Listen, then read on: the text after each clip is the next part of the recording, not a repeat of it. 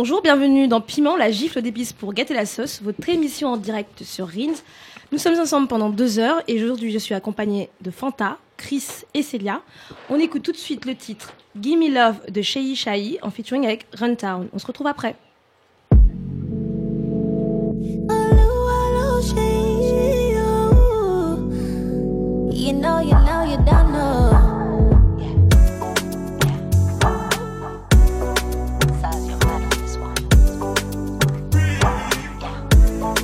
It's a song about it.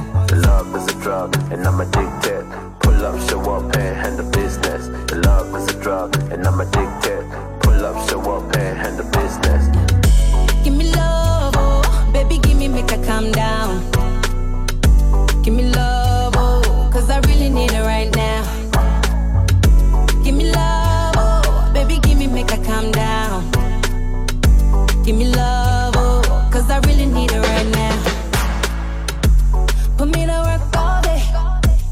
put me to work all night. Nobody can do it better. Make me feel alright. Anything you wanna do, I'm down with you. Anytime, any day. Omo, I go show face. Cause you're sweeter than honey. Baby, you deserve a trophy. This kind of thing go make me marry. Long as you no treat me corny. Give me love, On vient d'écouter Gimme Love de Shei Shei. Vous êtes toujours en direct sur Rins dans l'émission Piment. Alors, euh, aujourd'hui, je suis accompagnée de Chris, Fanta et Célia. Alors, on est en direct, alors on est en train de voir si les micros ils marchent, ils fonctionnent ou pas. Ouais, mais je m'entends pas dans le casque, mais on va voir ça tout à l'heure. Ok. Alors, comment allez-vous, vous tous, dans ce pari euh, insurrectionnel des gilets jaunais Chris, comment ça va? Moi ça va, hein, je, je vous avoue qu'il n'y a pas de gilet jaune dans le 15e arrondissement de Paris. Donc euh, voilà, j'arrive pas trop. Non, je rigole. Mais, euh, mais ouais, non, ça va. Je, je ressens pas trop, a priori, euh, de toute façon, les, euh, les gilets jaunes. Et puis je suis pas trop. euh, Enfin, je fais pas les boutiques et tout, donc je suis pas vraiment affecté par. euh, et je conduis pas. Et toi, Fanta? Euh, bah, moi, ça va très bien. hein, Je, Je suis pas sûre qu'on entende. Moi, je, je sais ne pas ressens si pas non on est toujours en direct. Alors désolé, c'est vrai que. Ouais, on va, Technical des on va peut-être prendre 10 techniques, secondes pour, euh, pour être sûr mais, que tout soit ok. hein. Je pense qu'on nous entend. Ouais, je suis ça pas doit être sûre. En bon, tout cas, ça allez. grésille. Allez, continue. Euh, Fanta, excuse-moi, je te coupais. Donc je te disais, euh, dans ce pari insurrectionnel, comment ça va Bah, ça va, c'est pas. euh, on ressent pas trop. euh, on ressent pas trop les, les mouvements dans les Suns ou sur le RERD, bizarrement. hein, bizarrement, c'est le seul RER qui, euh, qui semble fonctionner aujourd'hui, normalement. Pour une Mais, fois. bah ouais, c'est ça qui est bien quand on est loin de Paris. Ok. Mais euh, ouais, sinon, euh, tout se passe bien. Je suis partie à Gare du Nord. Il n'y a pas beaucoup de. il Y a... C'était normal comme, comme une journée normale. Donc voilà. Ok. Et toi, Célia, comment ça va Depuis la dernière moi, fois moi, ça va. euh, ouais, ça va, ça va. J'attends euh, la fin de l'année tranquillement en regardant les gilets jaunés euh, retourner jaunes. la France. D'ailleurs, je me demande que fait l'Union africaine. Que fait l'Union Je sais Mais, pas. mais c'est que fait l'Union africaine Bah attends, instabilité, la démocratie est en danger.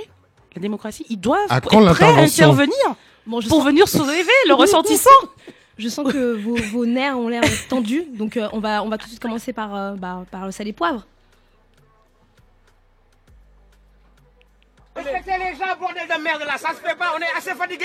On est fatigué, les nerfs sont tendus. Les nerfs sont tendus. Bah, alors, qu'est-ce qui vous a tendu les nerfs cette semaine? Du coup, je te, je, je te, tu reprends la, la, la parole, Ben écoute, ouais, puis on va rester dans le même. Ouais, on va rester dans le même. Quand, enfin, quand tout à l'heure, je disais que film africain c'était ironique. Hein. C'était une façon Ouais. de dire euh, que eux, ils se. ils- Et pourquoi pas en même temps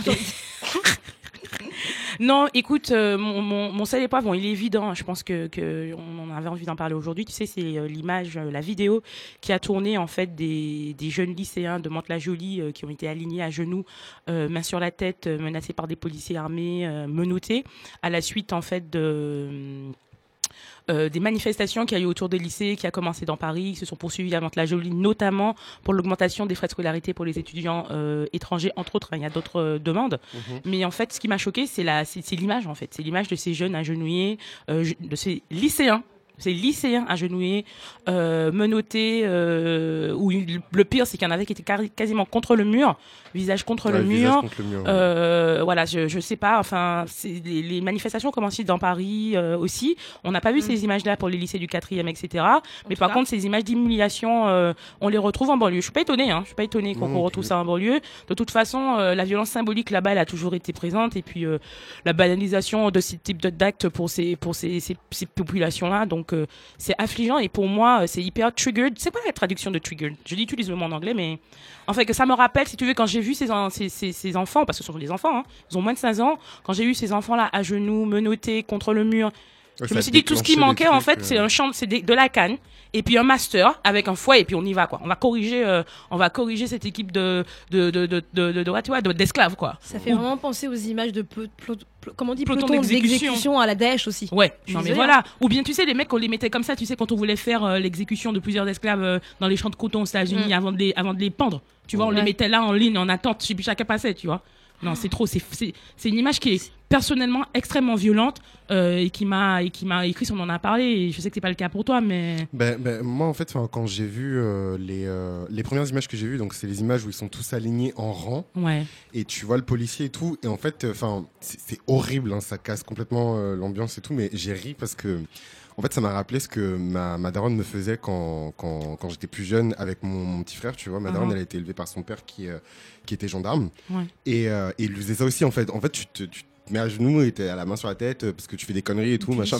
En mode punition, tu vois. Et du coup, en fait, quand j'ai vu le truc, le, le premier truc que j'ai fait, c'est c'est rire. Et ensuite, en fait, tu vois le blanc qui, qui, qui, qui est de. Enfin, ouais, le master un peu, tu vois, de dos.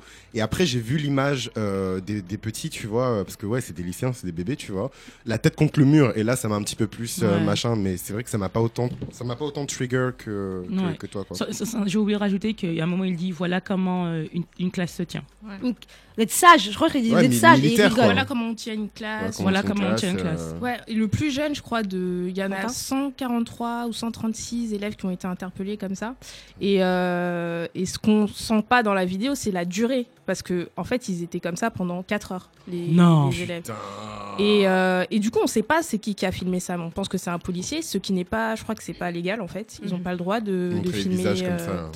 euh, des C'est gens des comme mineurs, ça pendant quoi, des interpellations. Ouais, parce que c'est pas une vidéo qui est dans le cadre même d'une GoPro pour une interpellation. Non, c'est non, c'est genre vraiment télé- l'humiliation. ouais. C'est de l'humiliation, vraiment euh, l'humiliation euh, euh, par la police. Et, euh, et ouais, je pense que ça, ça aurait pas été. Enfin, ça serait pas produit autre part que dans le 93 à Mantes-la-Jolie, quoi, ou euh, Mm. dans d'autres territoires. Je crois euh, que Montagnais, C'est 78, Ah, 78, dans 60. 78, C'est la, ouais, En c'est la préfecture quoi. de Versailles, crois. Donc, euh, un truc comme ça. Ouais, chaud. Euh, parmi toutes les images de, de- des gilets jaunes euh, ou des mouvements euh, de contestation qu'il y a en ce moment, c'est vrai que celle-ci, c'est euh, celle euh, oui, qui- elle a provoqué beaucoup de, de réactions. Et puis euh, hier, je crois qu'il y a des élèves qui sont partis manifester à la République et qui ont reproduit, euh, Ouais. reproduit l'image, euh, qui a fait le tour du la monde. place de la hein, République. euh, voilà. Il y a aussi le défenseur des droits, je crois, qui a décidé de mener l'enquête euh, par rapport à ça. Bon, on verra, mais bon, enfin, c'est déjà fait. euh, Il faut pas que ça se fasse, en fait. Ouais, mais après, tu vois le. le, le le- le- l'opinion et, et la réaction des, des- de l'exécutif, c'est plutôt de dire en gros genre ouais mais ça- il faut savoir il faut comprendre le contexte d'extrême violence euh, les- le contexte d'extrême violence. Donc du coup en gros genre en mode euh, bah, le ministre de l'éducation nationale quand même qui dit ça. C'est-à-dire qui est censé quand même genre euh, avoir une parole pour protéger en fait euh, les élèves. Le mec il te dit que genre non mais c'est justifié en fait c'est justifié parce qu'il y a un contexte ultra violent qui fait que du coup les policiers sont débordés euh, machin tout ça Bah, en fait, c'est euh, un peu dans la lignée de, de sa politique parce que Ouais. lui, il souhaite un peu une militarisation de l'école avec euh, des Mhm. proviseurs policiers, euh, de l'intervention de la police euh, de plus en plus dans les écoles parce que c'est violent. parce Mm. que Mais ça, choque- par contre, ça choque personne. Moi, je me souviens Sarkozy quand il avait dit ça il y a il y a six ans, sept ans, quand il était au pouvoir, quand il avait dit qu'il fallait peut-être des, des policiers à l'école maternelle ou machin. Ça avait créé un big scandale, mais aujourd'hui, c'est rentré dans les mœurs. En fait, Ah, les gens ils sont même plus euh, choqués. Alors, Chris, euh, et toi, c'est quoi ton sel et poivre? Qu'est-ce que t'as tendu les nerfs? Euh, moi, pour être, honnête- pour être honnête, ce qui m'a tendu les nerfs, c'est la CAF. Donc voilà, si vous m'écoutez, euh, respectez mes droits, sécurité pour moi. Et, euh, Sécurité, sécurité pour Chris. Ah ouais, franchement, sécurité pour moi parce que c'est chaud. Qu'est-ce qu'ils t'ont fait, la Et, cave euh, Ils m'ont pas respecté. Mais Explique, qu'est-ce qu'ils Mais t'ont la fait cave, elle doit faire quoi Elle doit donner des thunes, non Ah, en tant qu'étudiant Ouais, En tant oui, qu'étudiant Ils prennent Ouais, 60 euros je- par mois. Comment ça La CAF, elle prend l'argent Ah non, mais il y a que Fanta, toi, t'en prends l'argent, toi. Ah non, il n'y a pas que moi. hein. Non, mais toi, ils te La prennent carte l'argent. de prendre l'argent Ouais, ils me prennent 60 euros par mois. Ouais, je sais quel genre de Quel bail. crédit t'as fait là-bas aussi? Quelle interdit bancaire tu as là-bas aussi Non, mais plus sérieusement, euh, un, un truc qui m'a tendu les nerfs aussi, je sais pas si vous avez vu, c'est les affiches dans le métro euh, où on voit euh, des emojis. Il y a un emoji aubergine avec un emoji pêche et un Mhm. emoji, un emoji goutte d'eau. Et en fait, il y a écrit j'ai besoin d'un plan. Et du coup, genre, moi, ça m'a tranché. Je me suis dit, waouh, la communication, elle est grave. Parce que tu peux pas euh, mettre des trucs aussi explicites avec des mots dans le métro parisien, tu vois. Ouais. Et du coup, je, je me, je me suis dit, trouver les emojis et tout, c'est malin et tout.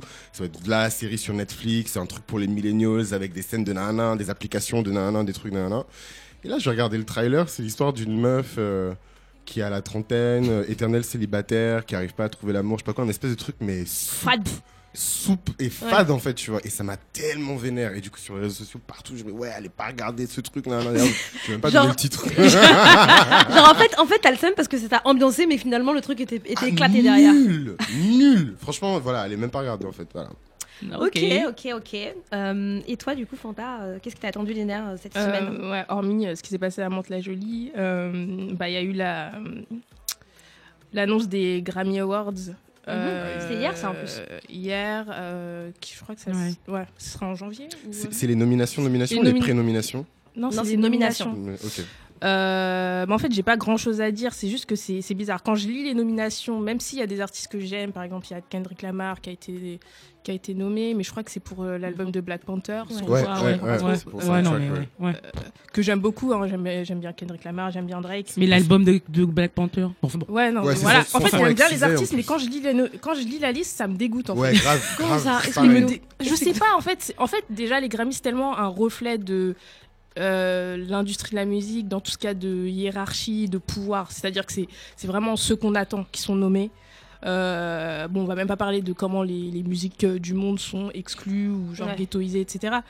Mais c'est pas intéressant en fait. Euh, euh, au- au niveau de, de- enfin, je me demande c'est qui qui choisit? Voilà, il y a une sélection, elle est vraiment inintéressante, vraiment. euh, Fade. Enfin voilà, c'est fade. Et puis, en- mais c'est ça, c'est la juxtaposition même d'artistes que j'aime bien. Qui, ça me dégoûte en fait de, de, la- de, la- de, ces artistes alors que je les aime beaucoup.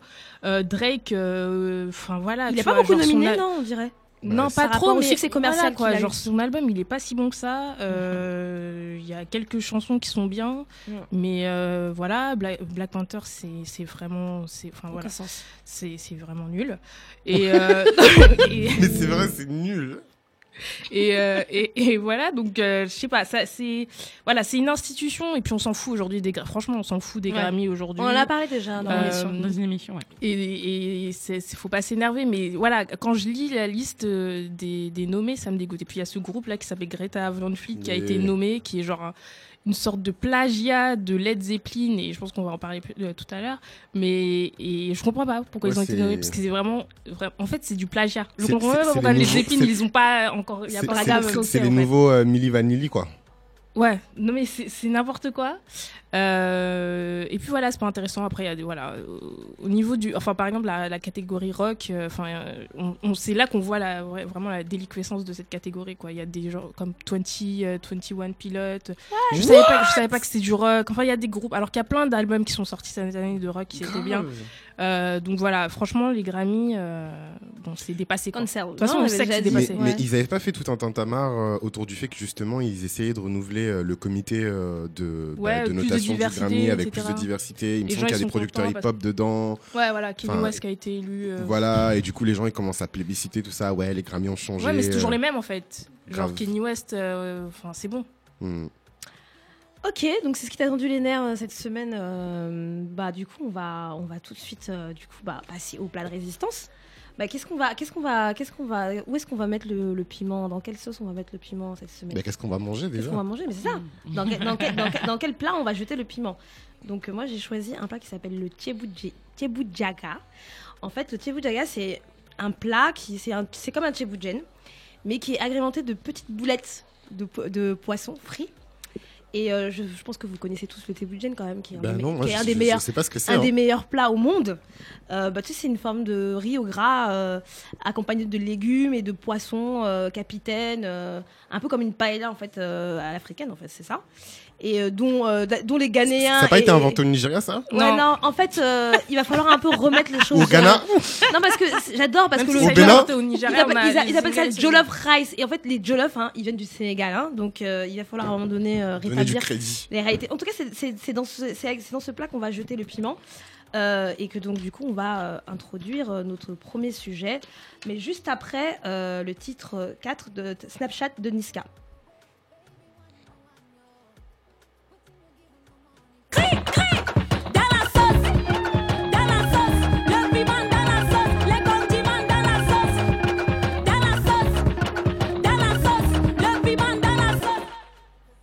Et là, on va commencer euh, juste après le titre euh, euh, de Niska, Snapchat.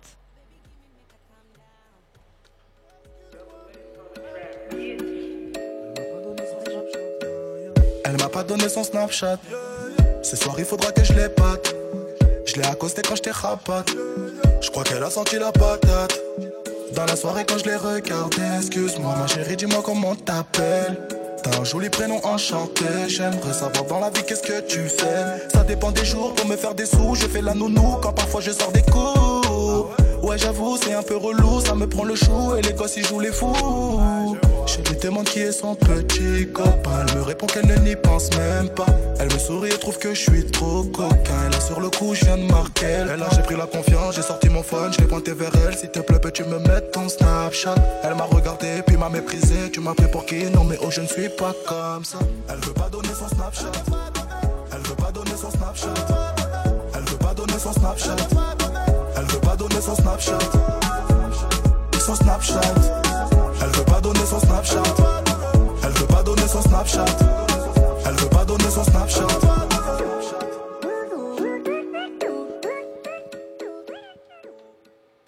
Vous êtes toujours sur Piment en direct euh, sur Rins et on vient d'écouter Snapchat de Chris. Euh, de Chris. Snapchat Si, de si. Niska et c'est un choix de Chris. Du coup, Chris, pourquoi t'as choisi ce titre? Euh, en fait, moi, je fais ce titre parce que déjà, un, j'ai surkiffé cet album-là de Niska, j'ai surkiffé cette chanson aussi. Et euh, ça m'a trop choqué en fait de voir comment. euh, Enfin, moi, je voyais pas, en tout cas, un mec comme Niska. Après, c'est une chanson, peut-être qu'il fait pas Ouais. ça en vrai. Tu vois, genre demander des Snapchat et. Pourquoi? Non, mais en fait, en fait, je, avant d'écouter cette chanson, je captais pas autant que, tu vois, aujourd'hui, on donne plus son 06, on donne son Snapchat en fait, tu vois. Après, ça dépend pour qui et pour faire quoi, tu vois. Mais. Bah, on va en parler, justement. Justement, c'était, c'est le propos du, euh, du sujet d'aujourd'hui. Il paraît en fait qu'on est dans une période où on doit, on est censé chiller sous la couette. Et encore mieux si on est accompagné. Bon, c'est pas moi qui le dis, euh, c'est Chris et Rhoda qui l'ont dit euh, dans la dernière émission. Et il y a même un mot en anglais pour ça qui s'appelle le coughing season. Quoi qu'il en soit, on sait qu'en entrant dans cette période de l'année, c'est-à-dire l'hiver, les nerfs peuvent être tendus, voire maussades, un peu déprimés, et être accompagné dans le spleen de fin d'année n'est pas négligeable. Dernièrement d'ailleurs, dans un groupe privé euh, de femmes noires sur Facebook dans lequel je suis et dans lequel je participe, nous avons eu justement des échanges autour, euh, autour de ça, euh, autour des échanges sur les expériences qu'on peut avoir, sur où et comment euh, on peut séduire et rencontrer des gens. Et évidemment de nos frustrations par rapport aux expériences qu'on qu'on peut avoir en tant que jeune femme noire en France. Un article qui est sorti dans Glamour, c'est d'ailleurs inspiré de ces échanges-là autour des applications de dating et, euh, et de comment euh, ces applications euh, permettent bah, les rencontres amoureuses.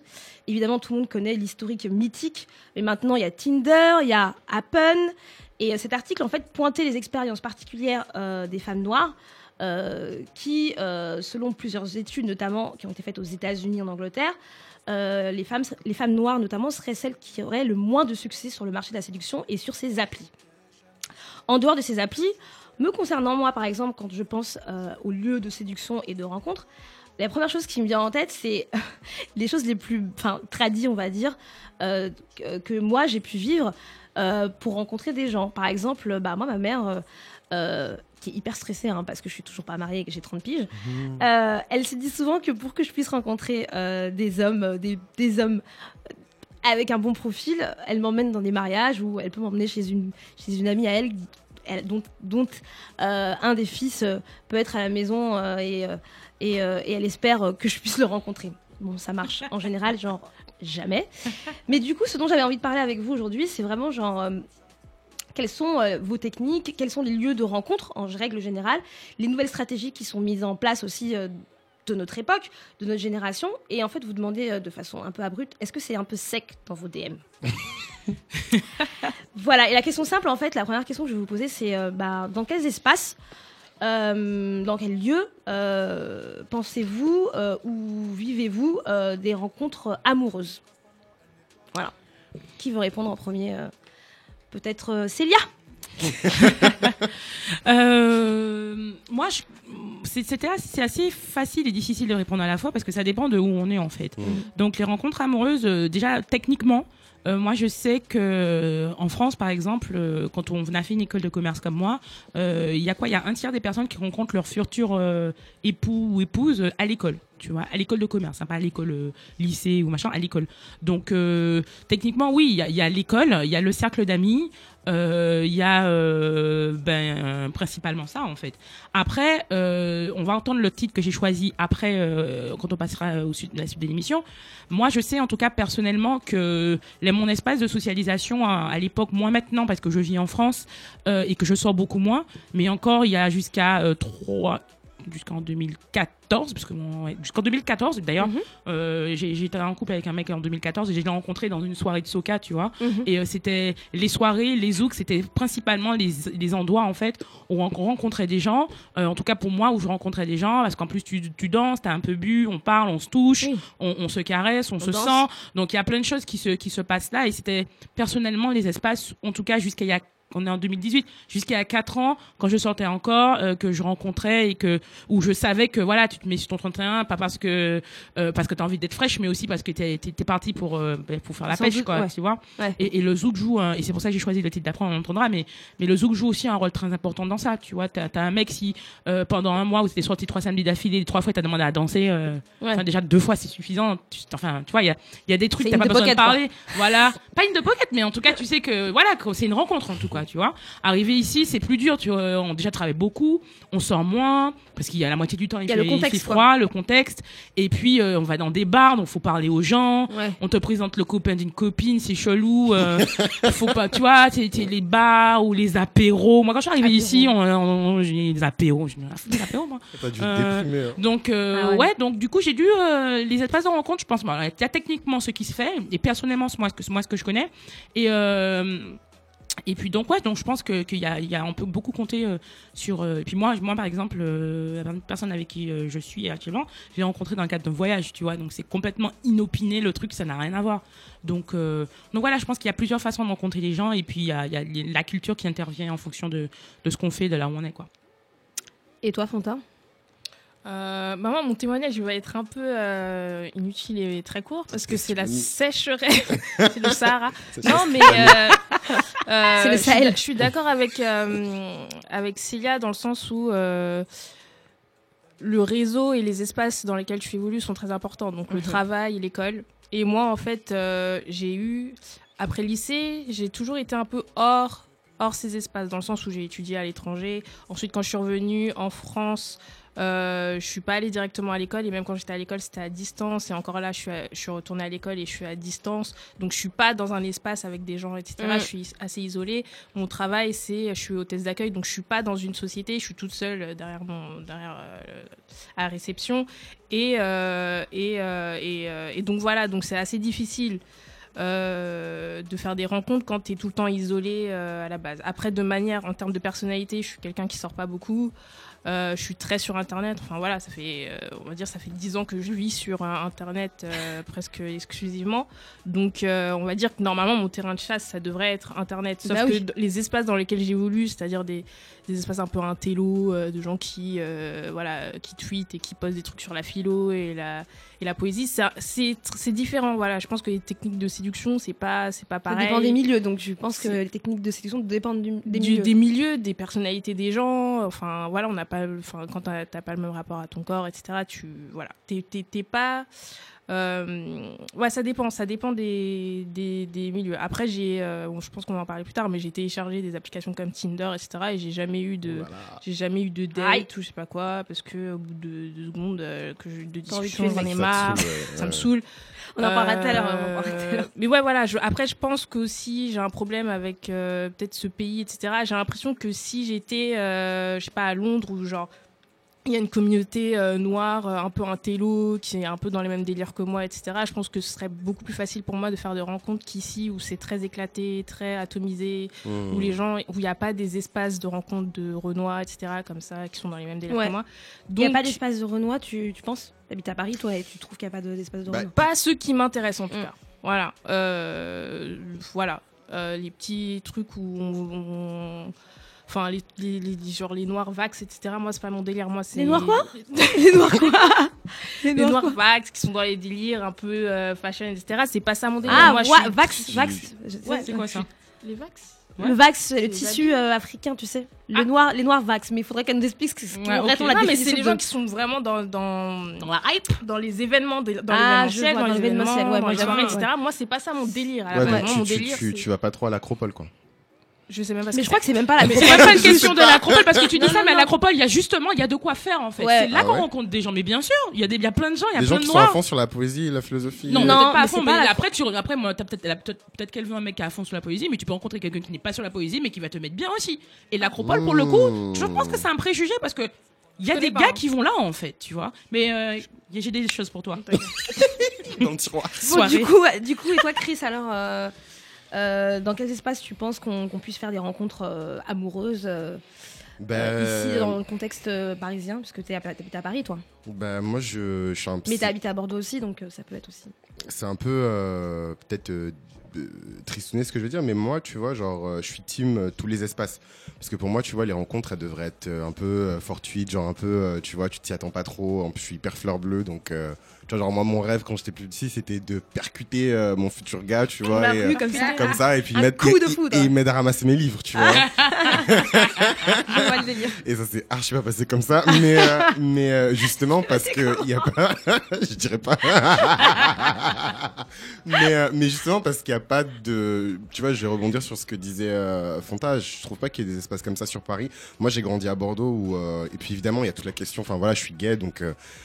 Je peux pas aller voir un mec dans la rue et lui dire euh, ah je te trouve mignon euh, je lui demander son 06 tu vois Mm. il y, a, y a plein de paramètres en fait qui rentrent en, en compte et qui font que bah, je j'ai été obligé de, de passer par des applications en fait parce que du coup t'as as, directement des mecs où tu sais que bah il y a moyen parce que Mm. ils sont du même bord que toi etc tu vois et quand je suis arrivé sur Paris puisque moi enfin mon délire je je pas je vais exclure personne mais bon voilà c'est les mecs renois euh, et à Bordeaux, il n'y a pas la masse de, raison, de, ouais. de mecs renois qui kiffent les mecs renois. Enfin, en Mm. tout cas, moi, j'en ai pas vu beaucoup. Mhm.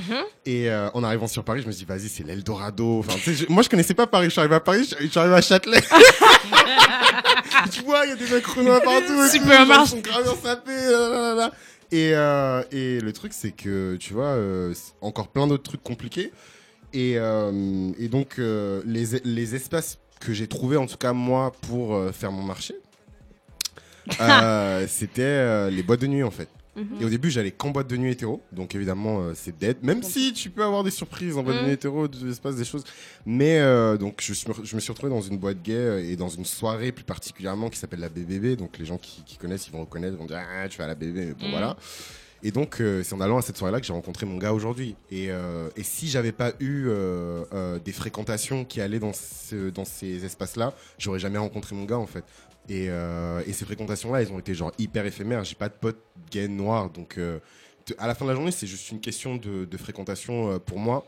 C'est Ouais. des gens qui vont t'amener dans certains espaces et c'est une question d'exposition en fait. Est-ce Ouais. que tu es exposé? Est-ce Ouais. que tu te laisses le- la possibilité d'être approché en fait, tu vois? Et c'est vrai que moi, tu vois, je, pendant longtemps, je me suis plaint d'être seul, mais au final, j'allais pas forcément dans, Dans des, les- dans des espaces où j'allais pouvoir créer, tu vois, Mhm. cette possibilité de rencontre, tu vois. Ah bah du coup, du coup, bah tu, tu, tu, ça tombe bien parce que justement la question que je, me pose en vous écoutant, j'ai un peu l'impression que c'est un peu pessimiste que vous me dites tous autour de la table avec vos expériences différentes. On a l'impression du coup, qu'il y a quoi, il y a moins de possibilités, il y a plus de possibilités de, rencontres et de lieux. C'est c'est quoi du coup votre votre sentiment? Moi, je pense que ça dépend. euh, ça dépend. Je sais pas, tu me poses la- je peux répondre Ouais, bien sûr, tu peux répondre à Je pense que ça dépend de l'âge. Moi, je sais que quand j'étais plus jeune, bon là maintenant j'ai 32 ans, mais quand j'étais plus jeune, j'avais beaucoup moins de mal à rencontrer euh, des mecs, des gens après pour flirter, pour coucher ou pour une relation sérieuse, un peu à part des rencontres. euh, Ouais, une rencontre X, large. voilà, Ouais, large, qui recouvre tout. Moi, je sais qu'à un moment de ma vie, j'étais euh, dans une ville où je connaissais personne, c'était très très dur. Euh, je me rappelle même que je m'étais connectée sur internet pour rencontrer un mec. Je sais pas si c'est pas adopte un mec ou je me rappelle même plus mythique. Tu sais, genre, ça avait duré deux heures quoi, parce que c'était juste un peu comme Fanta, c'était pas possible quoi. C'est Avec je- le long moi, j'arrive pas. hein, Ouais, non, mais parce que j'étais seule, tu vois, c'était Il y avait vraiment. une solitude. qui J'étais vraiment seule à ce moment-là et, euh, et, et voilà. Mais après, est-ce que c'est plus difficile? Moi, maintenant que j'ai 32 ans, je trouve que c'est plus dur de rencontrer des mecs. Clairement. Ah Parce ouais que je, je travaille plus, je sors moins.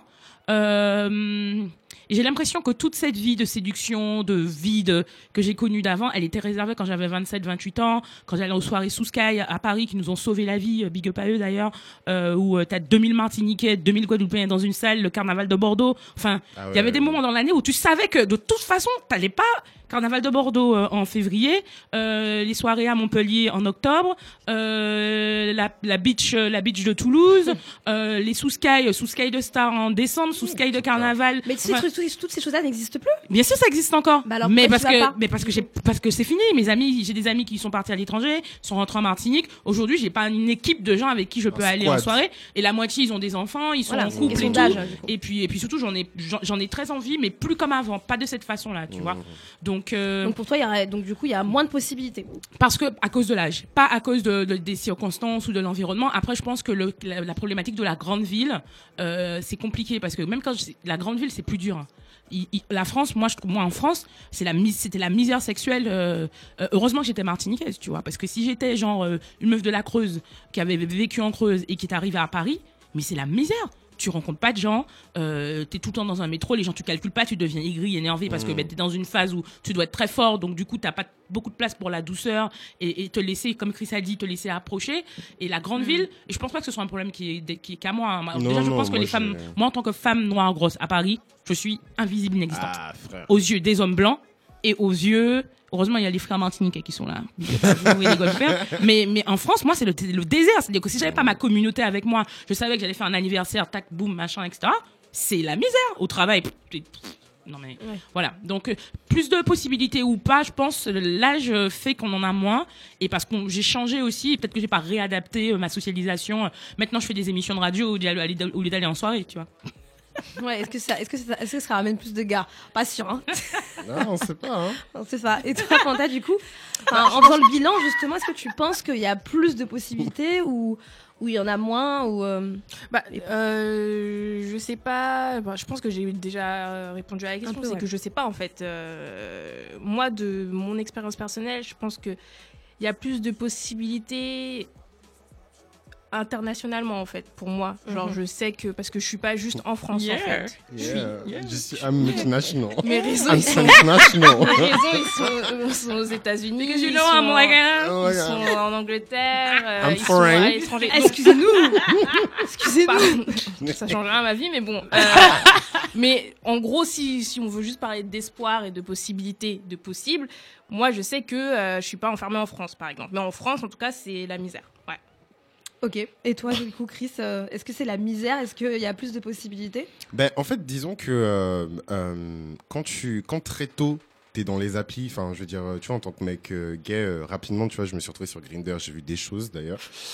Euh, des choses gravissimes euh, sur ces applis-là, euh, bah, t'es plus décomplexé à l'idée de t'installer sur d'autres applis en fait, parce que tu te dis waouh, euh, en fait Internet et ce, ce système d'application, ça peut te faire, ça peut te faire rencontrer des gens très vite et euh, te, te, te connecter avec euh, de l'extérieur en fait plus facilement. Et en fait, en arrivant sur Paris, ça c'est vraiment une anecdote super perso, mais euh, j'étais dans un délire méga chelou. où Je me suis retrouvé Ah ouais sur une application qui s'appelle Seek- Seeking Arrangement. Il y a eu un documentaire. euh, il y a- eu un il y a, une Ah ouais il y a eu un documentaire là-dessus. En fait, c'est une application où, euh, de sugar, où tu cherches un sugar daddy. Là, de là, c'est bon, je, tout le monde va me ficher comme euh, le, le mec vénal. Mais... Et du coup, en fait, t'as as la liste de, euh, bah, de tous les mecs euh, potentiels avec leur salaire à l'année, tu vois. Et en fait, tu, tu Ah, comment c'est Ils ont vous pouvez pas voir. Il y a la Euh, feuille, il y a la, il y a la, fe- la feuille du, du mois de décembre pour vérifier si c'est vrai hein, les revenus, parce que moi je peux, c'est vrai. Ouais, on peut comment vérifier la fin des positions Comment tu vérifies ça Ah, moi, Ah je, ouais, je, sais pas, il y a une équipe Ah, qui pas bosse dans- dans la Ah oui, donc les éléments sont vérifiés en amont. Bah oui, tu peux pas arriver comme ça et tu mets. tu dis, je gagne euh, 120K, quatre- quoi. quatre- Ouais, 80 le 000, mec, euh, il demande 80 100K, K par an et tout, je sais pas quoi. Et en tout cas, voilà. Et donc, je trouvais ce truc-là. Non, mais pour, non, mais pas tout ça pour point. dire, en fait, cette anecdote, tout ça pour dire que t'as plein de, d'espaces, en tout cas sur le web, qui te permettent de trier et de te mettre, euh, entre guillemets, dans la niche qui te correspond, tu vois. Et avec des trucs, euh, des espèces d'applications pour les cadres supérieurs, des trucs. Mm, il y a bon, ça, on Bumble sait que les applications Il y a quoi, Santa Bumble. En tout cas, vous, vous il y a connaissez. même, non, on mais, non, il y a même des applications. Genre, il y a pas longtemps, j'étais sur Instagram, je me suis fait targeter, je sais pas pourquoi, hein, par une application qui s'appelle Gliden. Et en fait, ils sont spécialisés dans les relations extra-conjugales, tu vois. et vraiment, le spot, c'est euh, Ah oui, euh, on vous aide à rencontrer quelqu'un en toute pubs. discrétion et tout, machin, je sais pas quoi. Donc, enfin, il y a, il y a vraiment tout un, un univers de possibles sur les applications. Moi, euh, ce qui m'a le plus choqué dernièrement, c'est euh, la manière dont on utilise des, des applis comme Snapchat et On va en Instagram On va en parler tout à l'heure parce que. pour, coup, pour pécho, en fait. Ok, on va en parler juste après. Euh, le titre de Tatiana Miat, Anti-Doucet. Anti-doucet. Anti-Doucet. À tout à l'heure.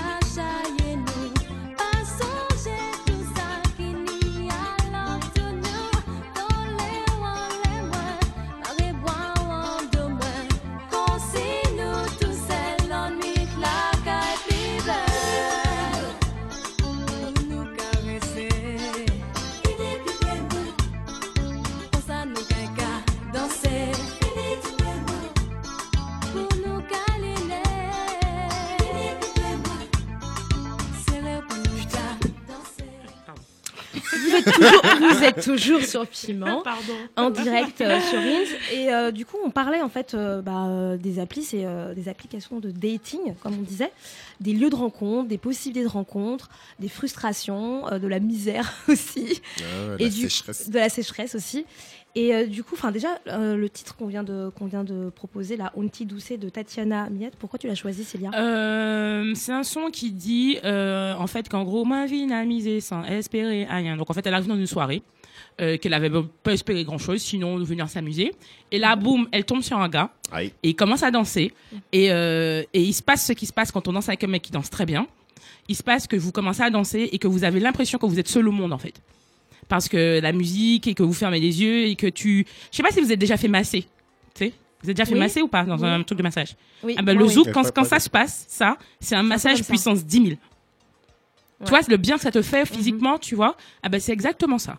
Et donc du coup, j'ai choisi ça parce que je sais que le zouk a été, euh, j'étais une bonne danseuse de zouk, moi maintenant parce que bon, ben, forcément, forcément la pratique, euh, mais j'étais une bonne danseuse de zouk et je sais que le, le fait de bien danser du zouk, ça a été pour moi un facteur euh, énormissime euh, de, de rencontre, de me positionner, de, de socialisation, euh, de, de tout, de bien-être. Donc du coup, on a parlé de zouk encore la semaine dernière. et J'ai pas eu le temps d'expliquer ma vision, c'est moi qui restais, mais mais ouais, mais dans toute la question de la rencontre, ne serait-ce que pour euh, une, ma sœur, euh, son copain, je crois que tu vois, par exemple, ils étaient ensemble, ils, ils étaient potes, tu vois, et c'est en dansant que leur relation Ils elle a se sont rendus- switché, tu vois. Waouh. Donc euh, il y a tout ça et je pense que ouais le- dans cette chanson là elle explique que voilà qu'elle était venue s'amuser et finalement euh, sa, sa, sa soirée va basculer euh, à cause du zouk et puis peut-être sa vie même. Oui, parce que, la, parce que la question, c'est de se dire, euh, il y a les lieux traditionnels de socialisation et de rencontres amoureuses, comme les soirées, du coup, Ouais. où on peut danser, rencontrer quelqu'un. Euh, mais aujourd'hui, il y a des nouvelles, euh, des nouvelles façons de rencontrer, de rencontrer des gens grâce aux, aux applications de dating. Et c'est vrai qu'en tout cas, il y a des études qui sont sorties, comme je disais dans l'intro, sur les femmes, en disant que les femmes noires et aussi les hommes asiatiques sont les deux portions de la population, des populations aux États-Unis en tout cas, je pense que ça peut être euh, la même chose ici euh, en France, à mon avis, euh, qui sont euh, les plus susceptibles d'être euh, sweep, sweepés, on dit, sweepés? Swipés? Vers la gauche euh, pour ceux qui ont déjà utilisé par exemple Tinder. Mais en même temps enfin toutes ces toutes ces applis là qui existent Tinder euh, Grinding Lovoo adopte un mec euh, Glindin tout à l'heure tout à, tout à tu Ouais, disais euh, Chris euh, n'ont jamais été aussi nombreuses. Et, euh, et en même temps donc du coup il y a plus de enfin en tout cas pas on dirait qu'il y aurait- plus de possibilités. Et, euh, et du coup, moi, la question que j'ai envie de vous poser, enfin, très simplement, c'est qu'est-ce que vous pensez de ce- ces applications de dating ou peut-être pas vous demander si vous les avez déjà utilisées, si vous avez envie de partager votre, ex- votre expérience, mais euh, voilà, est-ce que, euh, est-ce que, qu'est-ce que vous en pensez Et je peux poser la question à Fanta parce que tu en as déjà commencé à parler. Tu parlais de, tu parlais de rencontres internationales. Donc, ouais, euh, non, mais je veux on- dire que quand je vais dans une autre ville, enfin, c'est c'est intéressant de faire des comparaisons. Par exemple, quand je suis partie à New York l'année dernière, euh, j'ai eu beaucoup plus de likes que quand je suis en France ou, euh, ou, ou voilà. Et puis, avec une population très diverse, c'est-à-dire des Noirs, euh, des Asiatiques, etc. Alors qu'ici. euh, les likes sont secs. Il y a des likes, mais bon, euh, c'est. C'est surtout des et poivres. Ouais, voilà. Faut dire Et, ce qui est. non, mais, et puis. Bah, du coup, la différence, c'est vraiment. En fait, la question même à se poser, c'est du coup, enfin, est-ce que du coup, il y a une différence entre, euh, entre la réalité, en fait, de la vie et, Mm. et quand on prend justement ce facteur euh, noir, euh, d'être noir, sur Bah, les en fait, applications c'est difficile à comparer parce que. Enfin. Est-ce que tu te je- fais draguer par des, par des et poivres, en fait Si tu te fais draguer Je sur me les fais applis, draguer par personne euh, dans, dans la rue, euh, au travail, je me fais harceler, je me fais pas draguer. Euh, C'est chaud. euh, voilà, donc Ouais. en, en vrai, ma seule expérience, c'est celle des applications où là, je vais avoir des likes, etc. Euh, après, je trouve ça tout ça très arbitraire. Enfin, c'est basé sur cinq Ah oui, c'est photos. méga arbitraire. Euh, C'est horrible. C'est basé sur tes goûts, euh, de- de- enfin tes- les chansons que t'écoutes sur Spotify. euh, Et puis il y a une grosse, une grosse euh, inégalité où les hommes ils sont super moches sur les, les applications, alors que les meufs elles doivent être en mode euh, voilà. Ouais. Et donc euh, putain, moi il y a déjà ça Ça, à chacun dents. un sweep. Non, mais moi, j'ai vu des gars en brosse à dents, en fait, qui se Non brossent mais les dents. ouais, en fait tu Je vois comprends vraiment pas. l'inégalité. Les mecs ils savent pas Après, prendre de c'est selfie. c'est- après, c'est les mecs hétéros, hein, parce que Non, mais euh, oui, Tinder oui, oui. gay, euh, Bah, tu oui, non, mais bien sûr, bien Ouais, sûr. bah, tu vois, Non, mais bien ouais, sûr. l'expérience, C'est ouais. qu'ils font aucun effort pour être beau, Ouais. alors que toi, tu, en tant que meuf, Tu et dois être au encore top. plus en tant que femme noire, tu dois Ah vraiment ouais. genre, euh, tu vois, Le là, max. tu dois être bien, on ne sait quoi.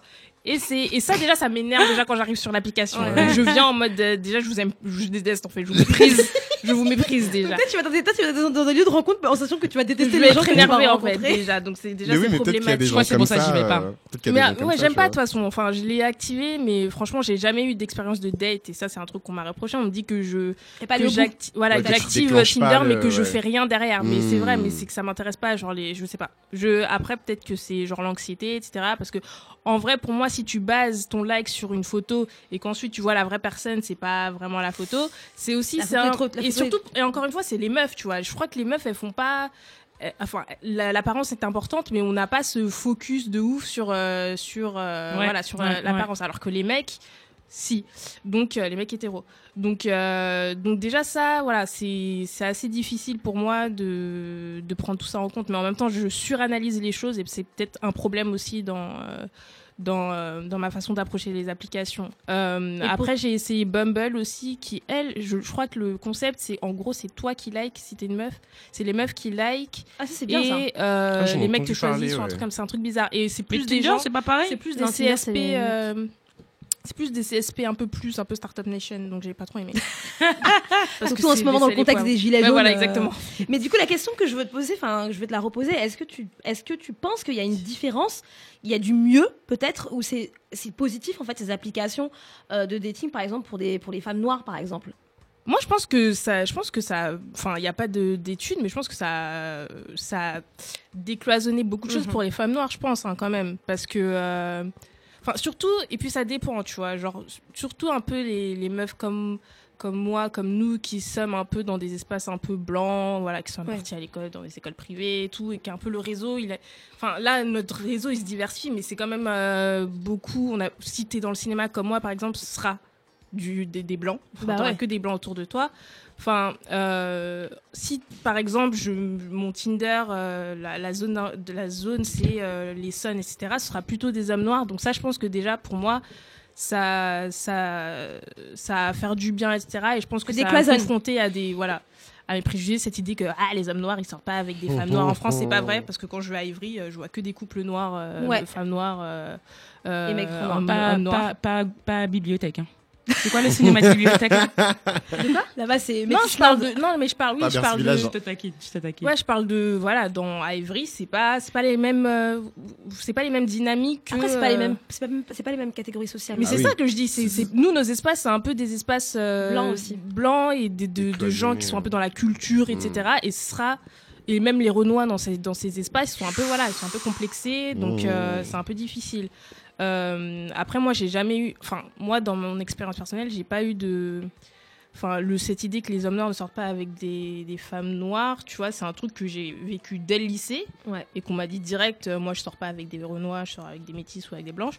Mais en même temps ça c'est pas ça qui va m'empêcher de, de chercher quoi. J'ai toujours l'espoir en gros. Et de vivre euh, dans les Sun et à Ivry bah Ça t'a redonné de l'espoir. non mais c'est- c'est- on le voit Du quoi tu vois, parce que nous on est un peu dans ce délire euh, dans on est un peu dans ce délire eh, euh, les hommes noirs blablabla mais c'est pas vrai c'est vrai pour nos milieux dans Ouais. les milieux dans lesquels on évolue et donc je pense que fait. ces applications elles permettent de se détérioriser un peu de, de- Ouais. voilà Euh, et toi, du coup, Célia, euh, en sachant pas d'ailleurs si tu as eu des expériences ou pas, mais qu'est-ce que tu penses en général de ces applications de dating? Et est-ce que tu penses qu'elles peuvent créer une différence euh, par rapport à la réalité euh, que toi tu peux vivre euh, sur le fait de Alors, rencontrer ou pas Moi, ce que je pense, moi, déjà, j'aurais pu me mettre sur les applications de dating euh, à plusieurs moments et je l'ai jamais fait parce que je suis insécure en France. Euh, bon, voilà, je vais dire les choses franchement, tant qu'enfin on y est déjà, donc voilà. Euh, moi, je sais, je, je, je sais que je suis une femme grosse. Pas tellement le fait d'être noire, c'est pas pour moi, pour moi hein, personnellement, un problème, mais je sais qu'être grosse, euh, c'est un problème en France, quoi. C'est-à-dire que quand t'es grosse, t'es pas désirable, t'es pas. Alors il y a des gens qui vont te dire, oui, mais moi j'ai une copine grosse euh, qui, qui, qui, qui Elle a des likes, elle grave, pécho euh. grave, ouais. Bon, ok, tant mieux pour ta copine grosse, mais personnellement, moi, de, de ce que je vis déjà dans la réalité, Ouais. j'ai pas envie d'aller me mettre, mettre sur une application et d'avoir à, à- Après, il paraît que Tinder, on, on ne voit que les gens qui nous like. Alors peut-être Oui. que je me prends trop la tête, Ouais. mais Tu vois euh, que les gens qui te like. Ouais, mais mais mais j'ai pas envie de me confronter. C'est-à-dire pour moi Tinder, c'est ce qui se passe dans la réalité. C'est-à-dire qu'il y a un marché de la séduction dans la réalité. On arrive dans une soirée, les mecs vont aller vers les meufs les plus bonnes, vers les meufs qui ont qui paraissent les plus ouvertes, d'accord. Après, euh, il y en a qui moi moi de toute façon moi j'attaque. Hein. Moi je slide dans les DM. Euh, bah oui, mais obligée parce que tu quand tu fais comment? Tu fais comment? Moi moi mon Faut- Tinder, faut- faut on dit ouais manger, hein. Tinder, mais Tinder, moi ça fait longtemps que ça existe hein. Moi, dès que j'aimais bien voir un mec, elle, euh, elle a créé son propre non, mais dès que j'aime bien, voir un mec, moi je me rappelle en 2010, j'aimais bien voir un mec, je l'ai rajouté sur Facebook et j'ai commencé à lui parler. Bah oui. Il me met un vent, bon, on passe au suivant, tu vois. Mais euh, mais Tinder, c'est c'est Tinder, c'est c'est c'est plus le truc de où j'ai l'impression que j'ai pas trop la main, où c'est le marché qui est dans la vraie vie qu'on met qu'on met sur une plateforme, tu vois. Tu sweep, tu sweep. Moi, trois photos pour pour apprécier quelque chose, je peux pas. ouais Il faut que je te vois bouger, que je vois ta bouche bouger, que je te vois. Même si je t'ai pas entendu, ouais, que je t'ai entendu parler, même si tu dis de la merde. Hein. Moi, j'ai pas de problème avec des gars, j'ai pas de problème de problème d'être avec des mecs euh, euh, très cons ou, ou parce que ça dépend de ce que je recherche, tu vois. Mais, euh, Non, mais il faut pas que le mec quoi. soit woke. Je m'en fous Non, complètement, ouais. tu vois. Mais il faut que je sente un truc. Ouais. Et sur trois photos, je sens rien. Mm. Je ne sens rien. toi. Et il faudrait qu'on parle, et il faudrait qu'on parle et tout. Et puis, pff, je sais pas, c'est pas. J'ai l'impression- j'ai l'impression, naïvement, bêtement peut-être, que c'est pas fait pour moi. Après, tu peux, enfin, ça peut. euh, ce qui est bien, je pense, euh, maintenant, aujourd'hui, plus qu'il y a six ans, par exemple, c'est que les gens, ils, ont, ils en ont marre un peu de Tinder et donc ils, ils passent direct à est-ce qu'on peut s'appeler? Oui. Genre, ah ouais, mais ça, c'est un truc, donner- un bail que je fais longtemps, c'est vieux. On a compris que Ouais, les SMS. avant toi. Les SMS, ça, c'est pas bon, On a ça. compris, Célia, que c'est toi qui avais. Elle veut, elle veut qu'on achète des parts. C'est- j'ai toujours dit, mais j'ai toujours dit, on se parle, genre, trois, après on s'appelle ou on se fait des messages. Ouais. J'ai besoin de t'entendre en fait. Ouais. J'ai besoin de t'entendre, savoir comment tu parles. C'est comme les gens te disent, ouais, euh, moi je, il est pas assez grand, on s'en fout. Il est pas, parce que si c'est ça, moi elle est trop grosse, moi ça, moi je gère personne. hein. hein. Il est pas assez grand, il fait des fautes. Moi je fais plein de fautes. Hein. J'ai, j'ai- j'ai un master, euh, je, je suis, tu vois. Donc ouais, moi je fais plein de fautes quand j'écris des SMS. Tu vas me virer parce que je fais des SMS si tu fais des fautes dans Tinder. Après, il y a des Justement. critères, mais. Mais c'est nul, c'est des horrible, critères nullissimes, c'est nullissime. C'est-à-dire qu'on se base, on se base sur des trucs qui dans la vraie vie ne seraient pas importants. Tu vois ce que je veux dire Ouais. Et donc je- pour ça, c'est pour ça que moi je sais que mon talent pour plaire, pour séduire, quand je suis en mode, je peux pas l'utiliser sur Ouais, des plateformes comme ça. vrai. Moi, il faut que j'aille, Ouais. je slide dans ton DM, tu m'as liké trois fois machin, là, je te parle et tout machin, ou ça va, ça va pas, et puis voilà. Mais mais ces trucs là, je sais pas. Mais après c'est peut-être parce qu'ils vont dire, ah, c'est une vieille. Là, là. Non, Mais, parce que euh, ce que tu dis, c'est hyper important parce que c'est ce que Fanta a les dit. mots de marché, les mots de, de, de, de poids, de trucs, de machin, je sais pas, je sais pas. Je- Ce n'est basé sur rien, je suis, j'ai très peu fait, euh, je l'ai fait qu'une fois les, les réseaux sociaux, Mhm. Euh, pas les réseaux sociaux d'ailleurs, vous voyez, Des applis, ouais. les applications. Mais c'est des Mais, réseaux euh, sociaux, hein. Mais euh, sociaux. ouais, ouais, Ouais, d'ailleurs, d'ailleurs, d'ailleurs, d'ailleurs. Mais donc, plus, euh, euh, mon Instagram, j'ai mon Instagram, je l'ai ouvert en mai de l'année dernière. C'est pour vous dire à quel point. Mais moi, il faut de la vraie vie, c'est la vraie vie, le terrain, le vrai, Ouais. le terre-terre. Après, ouais, c'est encore une fois, c'est une question de personnalité. Moi, Ouais. je suis plus, je suis plus à l'aise sur Internet parce que c'est de l'écriture, parce que voilà, là. Et euh, toi, tu es plus à l'aise dans, dans des, des- physiquement, quoi. dans Ouais. comme Comment on ça. s'appelle ou ouais, Ouais. ouais, je sais pas. Moi, ouais. c'est pareil. Moi, c'est pareil aussi. Plus à l'aise dans la vraie, dans la vraie vie. Ouais, Parce que c'est une question de personnalité. Après, c'est parce que je suis aussi, c'est parce que je suis hétéro aussi, hein. Parce que moi, en faisant, en préparant l'émission, moi, j'ai bien vu que quand on est, euh, j'ai lu que quand on est quelqu'un de gay, je sais pas si va le confirmer, c'est plus dur. Tu, tu, tu, tu, tu savais pas. Moi, je slide dans les DM de mecs qui me plaît.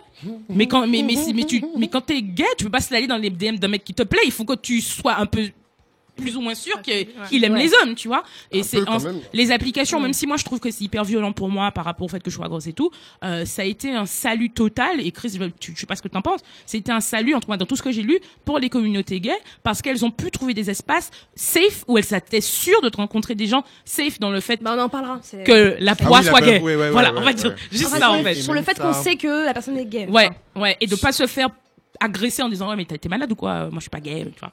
Ben, du coup, euh, du coup, toi, qu'est-ce que qu'est-ce que tu répondrais à cette je- question-là de Déjà, qu'est-ce que tu en penses des applis euh, de dating Et puis, euh, est-ce que tu penses qu'il y a une différence Non, non, mais entre parce qu'il y, a- il y a réalité- trop, il y a trop de trucs. Vous avez dit trop de trucs en fait, mais je suis globalement assez d'accord avec tout ce qui a été, euh, avec tout ce qui a été dit. Moi perso, si je pars de, de mon expérience, euh, comme je, je vous le disais, dans la communauté gay, euh, voilà, c'est les applications pour des raisons genre euh, de commodité en fait. Euh, ça va plus vite, tu sais que le mec, euh, il est, ça, se passe très très vite en fait. Euh, et du coup, moi, et je pense que je suis pas seul, la plupart des, des, des, des personnes LGBT voient ces applis-là et ces espaces-là d'abord comme des terrains de chasse en fait. Euh, personne, tu vas pas, tu vas pas voir des gens qui vont te dire ah ouais, euh, je vais rencontrer le mec de ma vie sur Grinder en fait. Tu sais que tu vas là-bas pour pécho, tu sais que tu vas là-bas pour te faire soulever, etc., etc. C'est bien parce qu'après un certain âge, les femmes elles baissent plus, hein. donc euh, c'est bien. Oui, pour nous c'est une bonne chose. hein. mais, mais justement, c'est un, Mais c'est un problème pas, aussi. c'est pas pour les hétéros, ça, non? Non, non, Non, non, c'est- que pour les- non, je prenais l'exemple des mais, hétéros. mais, mais, mais justement, c'est un problème aussi parce Ah que euh, bah, qui dit terrain de chasse euh, dit prédateur, qui dit prédateur, euh, voilà. Et en fait, euh, le fait que ce, soit tout dématérialisé, Ouais. bah, il peut y avoir tout et n'importe quoi et surtout tout et n'importe qui en fait sur Ouais. ces applis-là. Euh, Il y a des mecs qui ont euh, deux fois, trois fois ton âge qui viennent t'aborder, qui, qui te proposent euh, des trucs tarifés. Euh, T'as des mecs hétéros aussi, c'est à la mode. Et il y a eu plein d'agressions justement par rapport à ça où il y a des mecs hétéros qui se font passer pour des mecs gays, qui te donnent rendez-vous dans des endroits et en fait qui te tabassent font ça avec Ouais, des donc safe, je Parce suis qu'ils complètement savent bah, ils savent que t'es là en fait. Ils savent que s'ils vont sur ces applis-là, ils vont, ils vont pouvoir taper En fait, du, ils- ils vont Taper du gay en fait, c'est pour c'est du PD. Ouais, juste pour faire ça. C'est malade. C'est des expéditions punitives. malades. Voilà, c'est des expéditions punitives. Donc, et, et, et du coup, par rapport à toutes ces expériences-là, et je rentre même pas dans les délires de d'escorte et de machin et de, de, de mecs qui te trouvent mignon et du coup qui te proposent de. Ils savent qu'ils sont pas ton type, donc ils vont te proposer des thunes pour, pour niquer, tu vois. Euh, j'ai jamais vu les applis comme. En fait, je me suis toujours dit, fleur bleue comme je suis, je vais jamais rencontrer mon mec. C'est mort, je vais pas rencontrer mon mec sur une appli, tu vois, c'est Ouais. dead.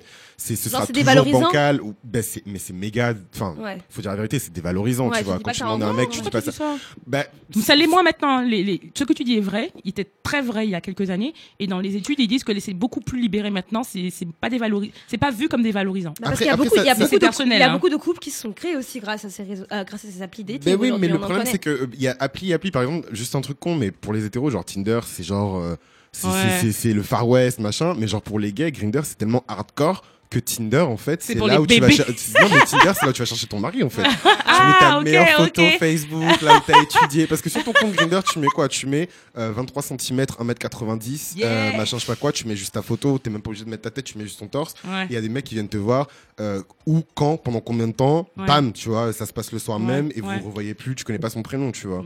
Je dis pas que toutes les rencontres se passent comme ça, tu vois, quoi. mais c'est, en fait, c'est des mecs, donc t'as pas la barrière de la meuf, Ah, je sais pas trop. C'est pas une barrière. hein. Non, oui, bon, Socialement, c'est- on a non, été, euh, c'est pas, c'est, pas une barrière, mais bon, vous avez compris, quoi. Ouais, et, euh, du coup, du coup, ces applis-là, euh, donc j'ai, mis, j'ai toujours mis ces applis-là à part, et du coup, j'étais sur les autres réseaux sociaux parce que, enfin, vous, vous, vous savez, voilà, j'ai fait Bad Bitch Central, j'ai fait tous ces trucs-là, donc Mhm. j'étais sur les autres réseaux sociaux. D'ailleurs, très drôle avec Bad Bitch Central, mais comme tout le monde pensait que j'étais une meuf, j'ai, j'ai reçu des, des nudies. J'ai reçu des choses. Mais oui, parce que les- T'en as bien profité en fait. Bah oui, euh, parce qu'ils pensaient que j'étais une go, tu vois, donc je recevais des bails. Mais euh, tout ça pour dire que du coup, je me mettais sur ces réseaux-là en mode euh, je déconne, je fais ma communauté, etc. Et ce dont je me suis rendu compte, c'est de plus en plus, en fait, Snapchat, Instagram, des réseaux que moi je voyais comme désintéressés. Euh, où en fait c'est là-bas que les mecs ils font leur bail en fait. Moi Mm. j'ai j'ai des, j'ai des mecs qui slide dans mes DM, euh, tu vois des, des gens qui ils like tes photos machin, ou alors ils t'ajoutent sur Snapchat et puis t'as tout ce truc un peu flippant. Moi, en tout cas je- je- ça me fait peur avec Snapchat où maintenant tu peux voir la position des gens euh, autour de toi, tu non, vois. mais c'est abusé ça aussi. C'est euh. vrai ça Mais Et oui. comme et comme les et comme il y a des C'est la gens localisation. bah oui et si- il suffit que la personne elle soit dans tes contacts elle valide des machins tu vois où elle se trouve en fait Ouais. et je crois que tu peux même la voir se déplacer euh, C'est horrible ça. méga En réel, genre. ça me fait trop peur ça me fait trop Ouais. peur Mais tu sais, maintenant qu'on parle de, on a parlé d'application, je voulais juste rappeler, tu sais, il y a une il y a, il y a un compte Instagram qui avait été créé pour euh, euh, qu'on retrouve en fait l'ensemble des applications, euh, pas des applications, des euh, messages racistes, exotisants. euh, Ah, de meuf, on ouais, il a ça. été fermé. Il a été fermé sur Instagram. Ils ont clôturé, ils Ouais, ont le shut compte, down le compte. Je le jure. Mm. Ils ont shut down le compte sous prétexte que le compte est raciste.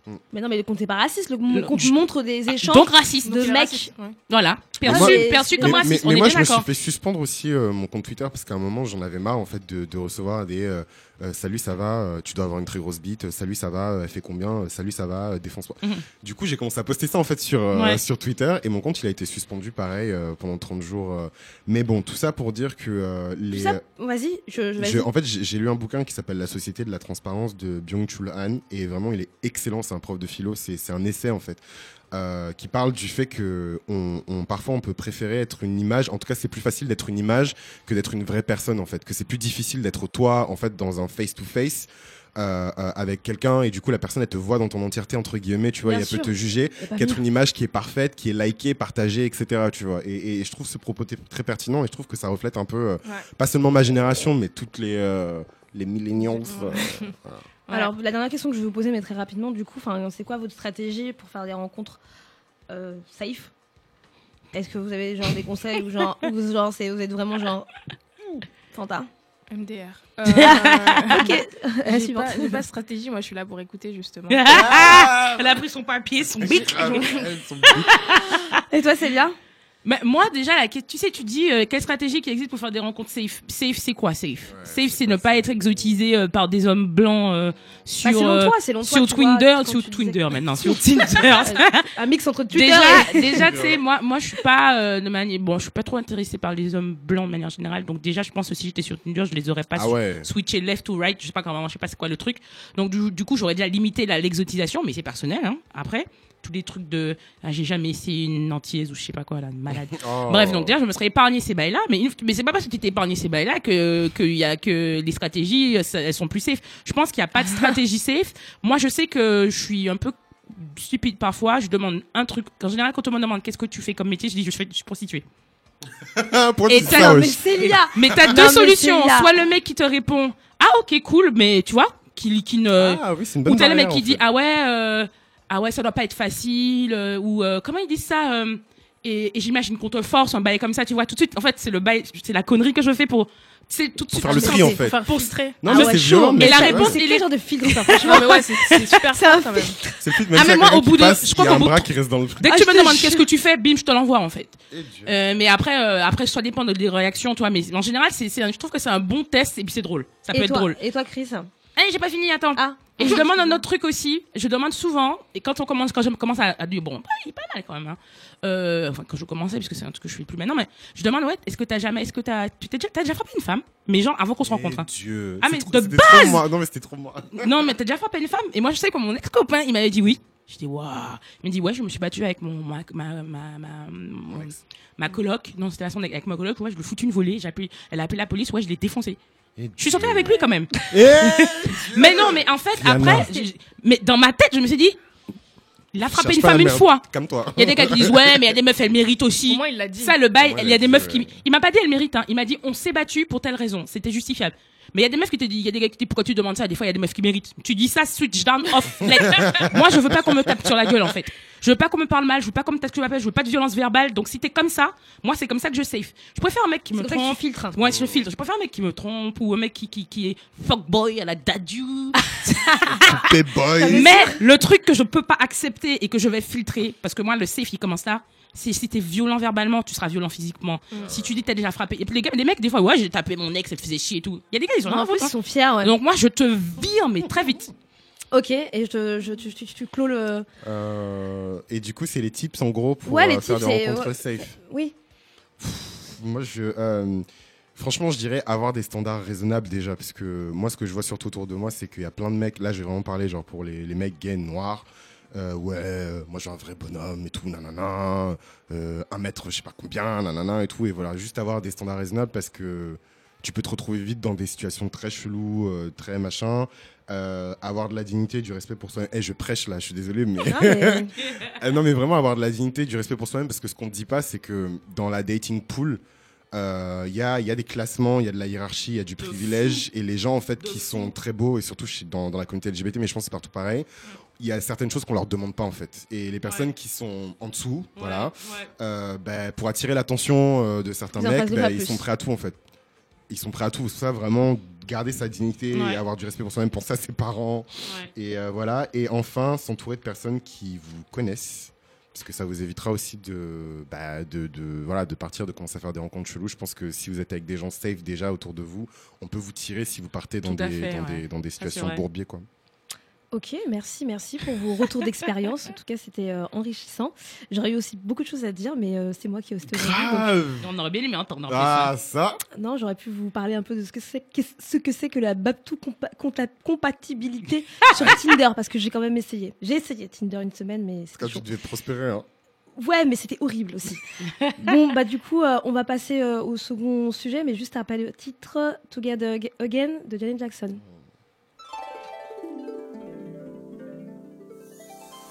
There are times when I look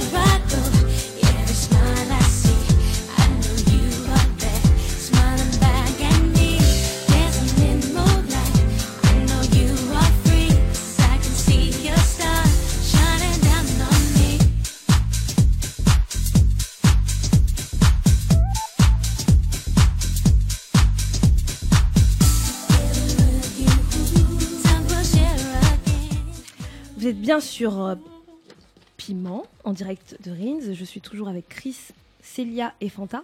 Et euh, on commence la deuxième partie de l'émission euh, avec un sujet autour de l'éternel retour, la nostalgie quand tu nous tiens. Mais d'abord, je vais demander à Chris pourquoi il a choisi ce titre de Janet Jackson. En fait, dès que j'ai lu le sujet, enfin dès que j'ai découvert le sujet, ça, enfin nostalgie, j'ai tout de suite pensé bah, aux musiques qui me rendaient le plus nostalgique et voilà quoi, Together, euh, Together Again de Janet Jackson. Moi, c'est, euh, c'était toute mon enfance avec ma tante. Il y a 20 euh, ans.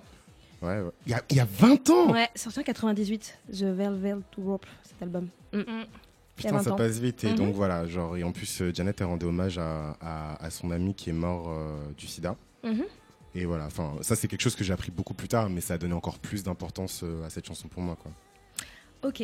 Donc en fait cette semaine, je sais pas si vous avez vu, bah, je pense que vous l'avez vu parce que ça a même cassé YouTube, le dernier clip de Ariana Grande, euh, même si on n'est pas fan dernière de, ce- de cette, de cette artiste. Néanmoins, ça a buzzé puisqu'elle a fait même casser YouTube. Euh, je crois que c'est le titre a fait 100 millions de, de, de vues en je sais pas en 48 heures. Enfin, Ouais, ça a cassé tous les euh, tous les records. Évidemment, le, clip a fait du buzz parce qu'il est truffé de références et d'imagerie des années 90 et des années 2000. Il y a deux semaines aussi, je ne sais pas si vous avez vu, il y a le trailer du Roi Lion, euh, du Roi Lion euh, 2.0 euh, qui, nous a fait aussi replonger dans notre enfance et qui doit sortir euh, à la rentrée avec Beyoncé, euh, Donald Glover euh, qui vont faire les voix euh, de Nala et euh, Simba. Euh, là, évidemment, avec les fêtes de fin d'année qui, qui arrivent à grands pas, on va se retrouver aussi autour de nos familles, pour ceux qui le évidemment. Et c'est toujours propice évidemment à se remémorer nos souvenirs d'enfance, nos réminiscences de jeunesse. Les bons plats de nos mamans seront comme des madeleines de Proust. Vous savez, cette sensation qui nous rendrait nostalgiques. Vous l'avez compris, en fait, dans ce sujet-là, on veut parler de ça, de nostalgisme. Et puis, cette année, quand même, euh, en tout cas, on en a parlé dans l'émission, il y a eu aussi euh, l'album de Ayana Nakamura qui est sorti dont on a euh, pas mal parlé dans les médias. Et puis, dans Piment, on en avait parlé déjà il y a un petit moment quand on a parlé de RB. Donc, il y a un petit retour comme ça, on a l'impression de tout ce qui était des années 90, des années 2000. Aux USA, on ne, on ne, ci- on ne cite pas les, les nombreux euh, reboots, c'est comme ça qu'on dit reboots? Reboots, euh, et euh, remakes de séries et de films des années 90. Euh, bah, j'ai cité, Le Roi Lion tout à l'heure, mais dans les séries, il y a l'incorrigible Cory, il y a Gilmore Girls. Dans la mode aussi, je ne sais pas si vous voyez, il y a le, tout le revival de streetwear des marques des années 90 qui étaient complètement ringardisées il y a encore 2-3 ans et qui reviennent au top de la hype comme Fila, Sergio Tacchini ou les, la les requins de TN de Nike qui sont des, des, des- The Basket des années euh, 2000 que moi j'ai porté toute l'année, toutes mes années collège. Et euh, donc vous l'aurez remarqué, tous ces, esthétismes visuels, j'ai un peu du mal à, m'exprimer aujourd'hui, je sais pas pourquoi. Euh, ces esthétismes visuels, sonores, euh, sont dans un- une espèce de nostalgisme exacerbé. Alors en fait, on se demande, euh, est-ce que c'est un hommage au passé ou est-ce que c'est plutôt une forme de flemmardisme de créativité? Euh, La question que je vais vous poser, mais vraiment de façon très simple, vu le contexte en plus euh, de euh, fin d'année, etc. Est-ce que vous êtes euh, personnellement nostalgique en ce moment? Je sais pas. Je pose la question à Fanta, par exemple. Bah moi je suis profondément nostalgique, surtout cette, année, je sais pas, 2018. euh, C'était les 10 années de beaucoup d'albums que j'aime beaucoup. J'ai commencé cette année par l'écriture, la publication d'un texte sur euh, l'album de Vampire Weekend Ouais. qui est sorti il y a 10 ans, donc en 2008. C'est à 10 ans, Et euh, bah, c'était ça le but de l'article, c'était de Ouais. pour euh, célébrer l'anniversaire de, de cet album. Et donc c'était un retour, euh, le Vampire Weekend Vampire Weekend, c'est un groupe de rock indie euh, anglais. qui, qui emprunte beaucoup à la musique africaine et du coup Ah, j'ai écrit pas, sur Sylar, etc. Et, euh, et du coup c'était un retour donc sur euh, Mm. une période de, de ma vie euh, où euh, je découvrais beaucoup de groupes d'indie grâce à Bintou notamment. Euh, et c'était une période euh, assez intéressante pour nous. On venait, on venait de déménager, Mm. etc. Bon, bref, je suis beaucoup dans la nostalgie parce que euh, bah, par rapport à aujourd'hui, ma vie a été beaucoup plus structurée. Il y avait une sorte de d'idée de collectif, même dans la famille, où c'était beaucoup plus structuré. On vivait tous sous le même toit. Euh, au niveau de l'école, j'étais au lycée, donc il y avait toujours cette idée du possible, alors qu'aujourd'hui, je suis un peu dans un, voilà, c'est il y a, c'est beaucoup, voilà, il y a une La sorte nostalgie. ouais, c'est la nostalgie, c'est retourner vers un, un lieu qui nous rapporte du confort, euh, etc. Et, euh, et donc voilà, c'était juste, euh, c'était, c'est, c'est un peu, euh, c'était un peu l'année euh, où je me suis beaucoup retournée vers le passé, euh, 2018. Pour définir un peu, j'ai juste envie de définir le mot nostalgie. Quand tu prends la définition, la nostalgie, c'est un sentiment de regret des temps passés ou des lieux disparus ou devenus lointains, auxquels on associe des sentiments agréables, souvent a posteriori. Voilà. Je- Est-ce que toi, tu es nostalgique, euh, Célia? Euh, c'est intéressant parce que quand j'ai lu le sujet, je me suis dit, je m'étais jamais posé la question. Est-ce que je suis nostalgique? Peut-être que je le suis, mais si tu me poses la question et ça fait trois jours que j'y pense en préparant l'émission, non, j'ai pas de nostalgie majeure. Je pourrais être nostalgique de mon pays, mais je me casse les reins pour y rentrer autant que je peux, le plus po- Ah si Je suis nostalgique d'un truc par an qui me déchire le cœur, qui me fait vraiment mal. C'est quand c'est à la période du carnaval. Mm. et que je suis ici et que c'est le moment où il fait le plus froid en France. Et le Ah carnaval, c'est la, plus- c'est la, pour moi, c'est la plus belle fête que, que, que je connaisse, où je me sens bien, ça me fait du bien. Il y a un truc qui est indescriptible, qui est vraiment magique pendant le carnaval. euh, et moi, c'est ma fête. Enfin, je suis faite, je suis née pour le carnaval, quoi, tu vois. Et euh, je sais que euh, je ne regarde pas les photos. Je suis nostalgique et je ne regarde pas les photos. Après, être nostalgique, c'est quand c'est dans le passé, alors que ça existe encore Oui, aujourd'hui. voilà. Mais donc t'es Donc, mélancolique un peu. mélancolique. Voilà, plutôt mélancolique alors, tu vois. Bon, bah, donc du coup, je suis pas nostalgique. Voilà. Bah, ça va ensemble, ça va ensemble. ça Mais va et du coup, en fait. ce que je fais, c'est que plutôt que de me replonger dans le truc, j'écoute pas de musique de carnaval, je regarde Ah pas les Ah photos, ouais. je suis pas les gens sur Instagram, je regarde, je veux pas savoir vos groupes là de, de costumes, ça m'intéresse pas. Je fais carrément un blocage en fait, ça dure une semaine, 4 jours. Donc normalement, haters, en fait. ça va. non, je suis pas une hater, c'est vraiment mal, tu vois, ça me fait, Ouais. je me dis mais oh, mais ce truc c'est euh, pas pas une nostalgie, mais il y a peut-être ce truc de ça me replonge dans un sentiment de sécurité, de bien-être que j'ai connu il y a très longtemps. Et quand, quand je quand ça arrive et que je n'y suis pas, ah ben ça me fait ça me met vraiment mal. Donc euh, je me replonge pas du tout euh, comme pourrait faire euh, Fanta. Je coupe et c'est vraiment un truc qui me qui me, qui me déchire vraiment le cœur. C'est ouais le carnaval, vraiment vraiment vraiment vraiment. Et toi, Chris? Euh, ben, moi, comme Fanta, je suis profondément euh, nostalgique. Je suis nostalgique à la moitié. D'ailleurs, je pense même que mon plus gros trait de caractère, c'est que je suis nostalgique. C'est en vrai fait. Genre, je suis Oh. nostalgique de tout. tout T'es Lyon, tout. toi, non? Ouais. Comme moi. Et euh, Moi, je suis profondément peut- je suis nostalgique, tout le temps méga nostalgique. nostalgique. Et le pire dans tout ça, c'est que je pense que je suis même nostalgique de de- d'époques et de périodes que j'ai même pas Que tu vécues, n'as même fait. pas. Oui. Non mais non mais arrêtons. Attends, moi, je suis comme ça. C'est des bails de milléniaux ça. Non, mais Voilà, vraiment, il- non, mais arrêtez. Par exemple, tu vois, genre, Non, des c'est fois. pas un bail de non, c'est un non, truc mais des caractère. fois, Moi, je suis comme ça. parce que j'ai Non, vraiment Nostalgique de ceux que j'ai même pas vécu. Des, des, des périodes que j'ai pas vécues. Par exemple, tu vois, genre, je regardais, comme quoi non, mais je ce regardais que j'ai les, vécu. les vieilles vidéos. Elle passe pour un fou. Non, mais tu vois, genre, je regardais une vieille vidéo euh, de, de, de Nkrumah pendant l'indépendance du Ghana, tu vois. Ah et la ouais. liesse de la foule. Oui. Et je me dis, mais je suis nostalgique des oui. indépendances alors que je- Ah, ma mère, elle était même pas née. Mais tu vois, je suis nostalgique des indépendants. Je lisais les mémoires de Grace Jones. et Tu sais, elle parle de, des, des, des années folles au studio 54 à New Ouais. York, tu vois. Genre, euh, et à l'époque, on venait juste d'entendre parler de, du sida, tu vois. Mais Ouais. c'était avant, tu Ouais. vois. Et du coup, je, bah, je suis nostalgique de ces années-là où t'avais pas toutes, non, mais t'avais pas tout ce truc autour de euh, la capote, la capote, vous allez mourir, machin, je sais pas quoi, c'est une maladie de gay et tout, nanana. Euh, ouais, je suis nostalgique de tout ça et, euh, et, et, et, et ça, se relève- ça se reflète aussi dans la manière dont je consomme mon contenu en fait. Ouais.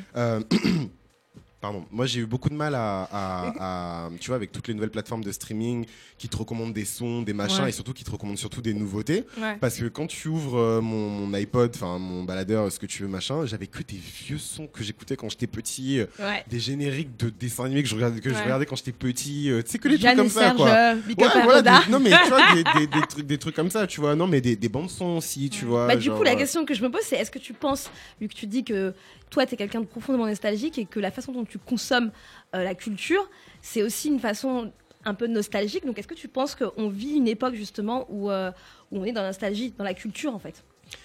Bah, En général. euh, pour, pour moi, c'est pour moi ce, enfin, ce côté nostalgique dans la culture, du coup, enfin là, si on parle des industries culturelles, la Oui. manière dont on, on regarde vers le passé, euh, c'est cyclique en fait. Toutes les, toutes les époques, pour moi, ont eu euh, un, un moment nostalgique d'une ère euh, précédente, tu vois. Euh, des années 80 par exemple tu vois enfin je sais pas peut-être que c'est c'est juste moi mais euh, en 2000 entre 2000 euh, 2005 et 2010 quand toutes les, les petites pop stars euh, les Katy Perry euh, Nicki Minaj Lady Gaga elles sont arrivées en même temps. Tu vois Lady Gaga tu, tu, tu la vois tu vois Madonna. Euh, Nicki Minaj tu vois tu vois Lil Kim. Euh, Katy Perry tu vois un petit peu Cindy Lauper. Enfin tu vois t'avais quand même cette nostalgie de, de des, stars des, des années 80 donc je pense que c'est cyclique en fait tu vois. C'est pas un truc spécifique à, à, à, à notre époque tu vois. Et toi, qu'est-ce que tu en penses Du coup, Célia, euh, avec le recul, euh, est-ce que tu penses que dans les industries euh, créatives, culturelles, on a tout un justement un schéma qui, qui, qui, qui met en avant en fait justement cette euh, forme de revival, d'éternel retour. Peut-être actuellement, quand, quand j'ai lu l'introduction du sujet, je me suis dit oui, effectivement, quand j'y repense, c'est vrai qu'il y a vraiment un truc qui se passe actuellement à Paris. Je parle vraiment de ce que je connais, où il y a cette espèce de délire du vintage, où il y a un revival de trucs. Je me dis mais d'où ça sort? À la base, on mettait des requins, on passait pour des bolosses. Maintenant, requins sont à la mode. moi, je comprends plus rien. Bon, bref. Euh, non, mais moi, je suis, euh, je, je comprends pas trop. Après, culturellement, je parle de moi, de ce que je sais. hein. Bon, alors, je vais encore revenir à ma vieille chapelle euh, de la Caraïbe et tout ça, mais Bah, tu parles de ce que tu connais, ton euh, expérience. mais pff, je sais- honnêtement, j'ai réfléchi, j'ai réfléchi. Je me suis dit, mais en fait, je ressens pas la nostalgie. Je sais que je, je sais par exemple que dans la dancehall et notamment dans la dancehall jamaïcaine, euh, la question euh, du redeem, ça va être des redeems anciens, ils peuvent être repris maintenant, ils peuvent être, mais pas sous une forme de nostalgie ou de regret de ce qu'il y avait d'avant, mais plutôt dommage en fait. Mhm. Ah De- bon, dommage. plutôt dommage en fait pas de nostalgie pas un truc un peu euh, Ouais. qui te pique un peu parce que bon après je suis pas une grande euh, connaisseuse de ce qui se fait culturellement euh, en France mais euh, mais je ressens pas ça du tout je ressens pas ça du tout je ressens pas ça Même en Et, voyant euh, ce qui se passe dans les films, les, les séries qui remettent en avant. après euh, je suis peut-être un terre à terre mais je pense que c'est pour moi c'était le moi euh, moi là maintenant je pense que c'est le meilleur moment de toute les- de toute l'histoire euh, des noirs en Europe Euh, En Europe. c'est le meilleur moment d'être une femme noire C'est- c'est-à-dire que je peux pas j'arrive pas à être nostalgie d'avant quoi Ouais. J'ai du mal. Enfin, franchement, euh, mais pas culturellement. hein. Je parle pas culturellement, je parle en tant Mhm. qu'individu. Après, culturellement, non, je, je trouve que ce qui s'est fait avant, j'y ai encore accès maintenant. Euh, le Belay, mes parents dansent du Belay. euh, je suis peut-être nostalgique de la vie. euh, de... Non, non, franchement, j'essaye. Culturellement, euh, non. Culturellement, je le ressens pas. Et les vieilles dancehall, je les réécoute encore, je les redanse encore. Et elles sont toujours présentes dans ma vie, tu vois. Pas comme un truc qui est passé, Mhm. mais euh, il y a, on écoute. Mais moi, présent, actuel, pas, quand- moi, ouais, quand je vais, quand je, quand, ouais, je sais pas, quand j'écoute, ouais, je sais pas. Si, si, mais tu t'es bien exprimé. Et toi, du coup, Fanta, que- euh, est-ce que tu penses que euh, qu'on vit une époque en fait où culturellement on est dans une forme de nostalgie un peu exacerbée Bah, moi, je pense que, euh, ouais, je pense que les industries euh, du cinéma, de la musique, je pense qu'elles jouent beaucoup dessus. Mhm. Euh, je pense à, à tous ces remakes, ou tous ces éternels retours, genre Star Wars, euh, Ouais. le, le- je sais pas si c'est un spin-off ou un reboot avec Han Solo, machins. Euh, on en parlait Disney, euh, Le Ouais. Roi Lion, euh, Dumbo aussi. Mais attends, Ouais, Dumbo, Dumbo ouais, aussi, j'ai ouais. pas au courant de ça. Euh, Trop bien. Si, si. Alors que ça n'avait pas été un succès commercial euh, officime pour Disney, quoi. En Commence comparaison pas, à. Commence Eh, commence pas Commence avec pas. Draga Dumbo, par contre. On va pas Sérieux, on parle de. Dumbo là Euh, ouais, Dumbo. Bon, ok, je me tais. J'ai rien dit, pardon. On t'a m'a regardé Euh, C'est un animé préféré. Il y a Kim Possible qui va qui va qui va ressortir en live action. Enfin, il y a l'une de mes séries préférées qui est Phénomène Raven où ils ont aussi fait une sorte de spin-off où maintenant elle est grand, elle, est, elle, a, elle Maman. a grandi, elle est maman, etc. Donc il y a quand même, euh, je pense, euh, une sorte de, de truc un peu cynique de on va euh, on va jouer sur la nostalgie des gens et on va la je sais pas comment dire, on va l'exploiter. Il y a on vraiment de la nostalgie exploitation. on quoi. capitalise Comme on sur. Capitaliser, Comme on disait la Black Exploitation, il y a de la nostalgie exploitation. On va remâcher des trucs. Euh, T'as dit dans la mode aussi. Ouais. Enfin, je répète ce que tu disais, quoi. Donc c'est, moi, pour moi, c'est vraiment ouais une, une source de profit en fait.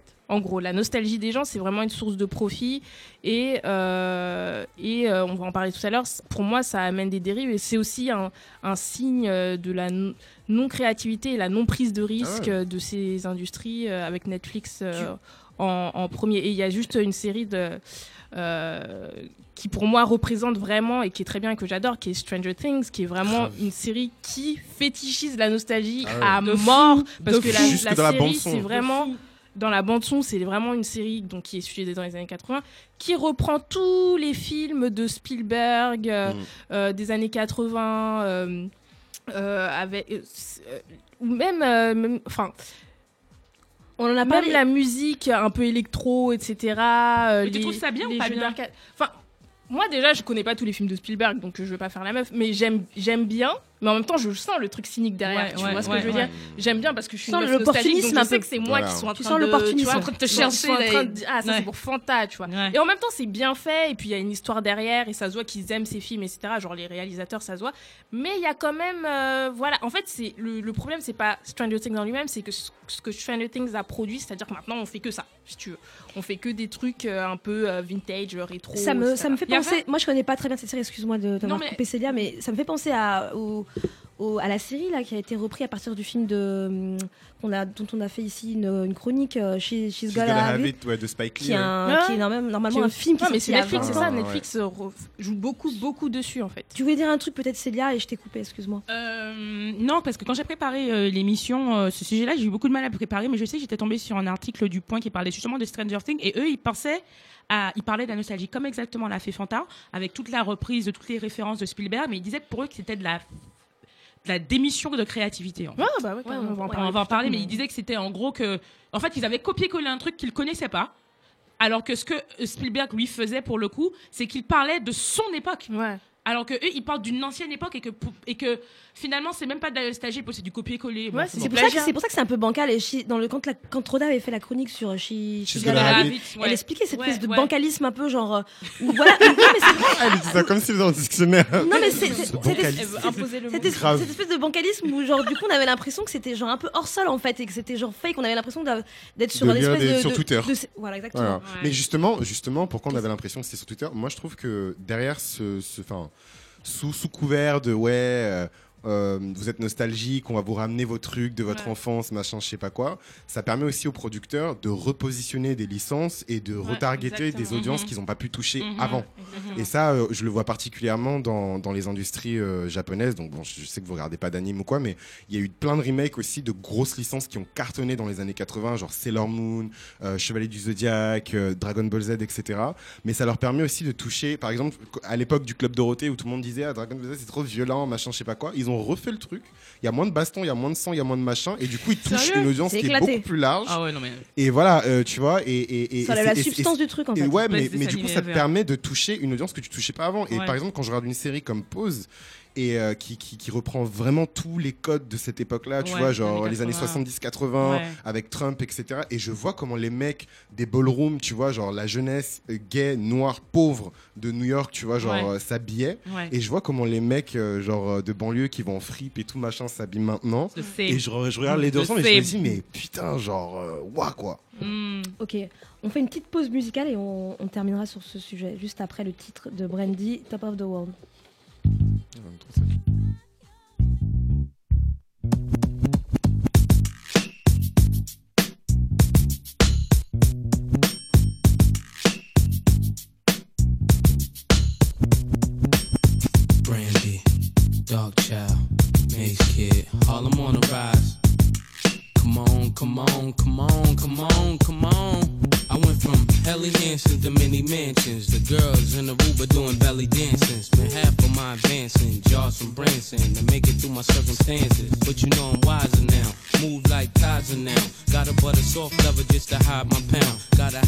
valley, come and find me now. Got enough dough to buy the town. So I might give a six to my chick, Benz to my mom. Crib so big it look like the Synagogue. Give her a couch just to spill Henny on. And been a don since Lotto's and Benetton. Come on. Some people say that I'm not the same girl. They say I think that I'm in my own world. What makes them think that I have changed? Yeah. A little joke and now they raise my problems. Be like you, I have to try and solve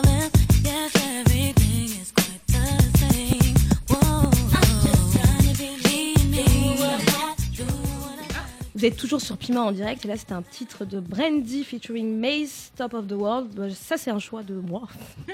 J'ai choisi ce titre parce que du coup, enfin, il est suite de l'album euh, de, euh, de Brandy qui a 20 ans, l'album dans lequel se trouve euh, The Boy Is Man, mais ce titre-là aussi, euh, qui était son premier single. Et cet album a 20 ans en fait. Donc euh, quand on parle de nostalgie aussi, bah, du coup moi ça me fait penser à, à 20 ans. Et à 20 ans j'avais 10, 10 ans. voilà. Du Et coup, t'avais on des reprend- meufs dark skin qui pouvaient être. euh, et t'avais des meufs pop-stars, dark skin, qui pouvaient être des pop stars avec des tresses, des euh, brandy quoi. Du coup, on, on finit sur le sujet justement de la nostalgie. Et, euh, et je crois que c'est Fanta qui déjà expliquait un peu qu'il y a des déri- enfin qu'elle trouvait qu'on vivait dans une époque qui capitalisait beaucoup sur euh, sur ce truc de la nostalgie et, que du coup il y avait peut-être des dérives. Et du coup la question c'est pour vous justement quelle, quelle serait cette dérive en fait euh, de ce filon marketing et commercial de la nostalgie? Bah, c'est ce que Célia disait sur la démission de la créativité. Pour moi, c'est en fait moi quand je, quand je pense à ce sujet et c'est pour ça que euh, je l'ai proposé, c'est la question du plagiat en fait, la question de la copie.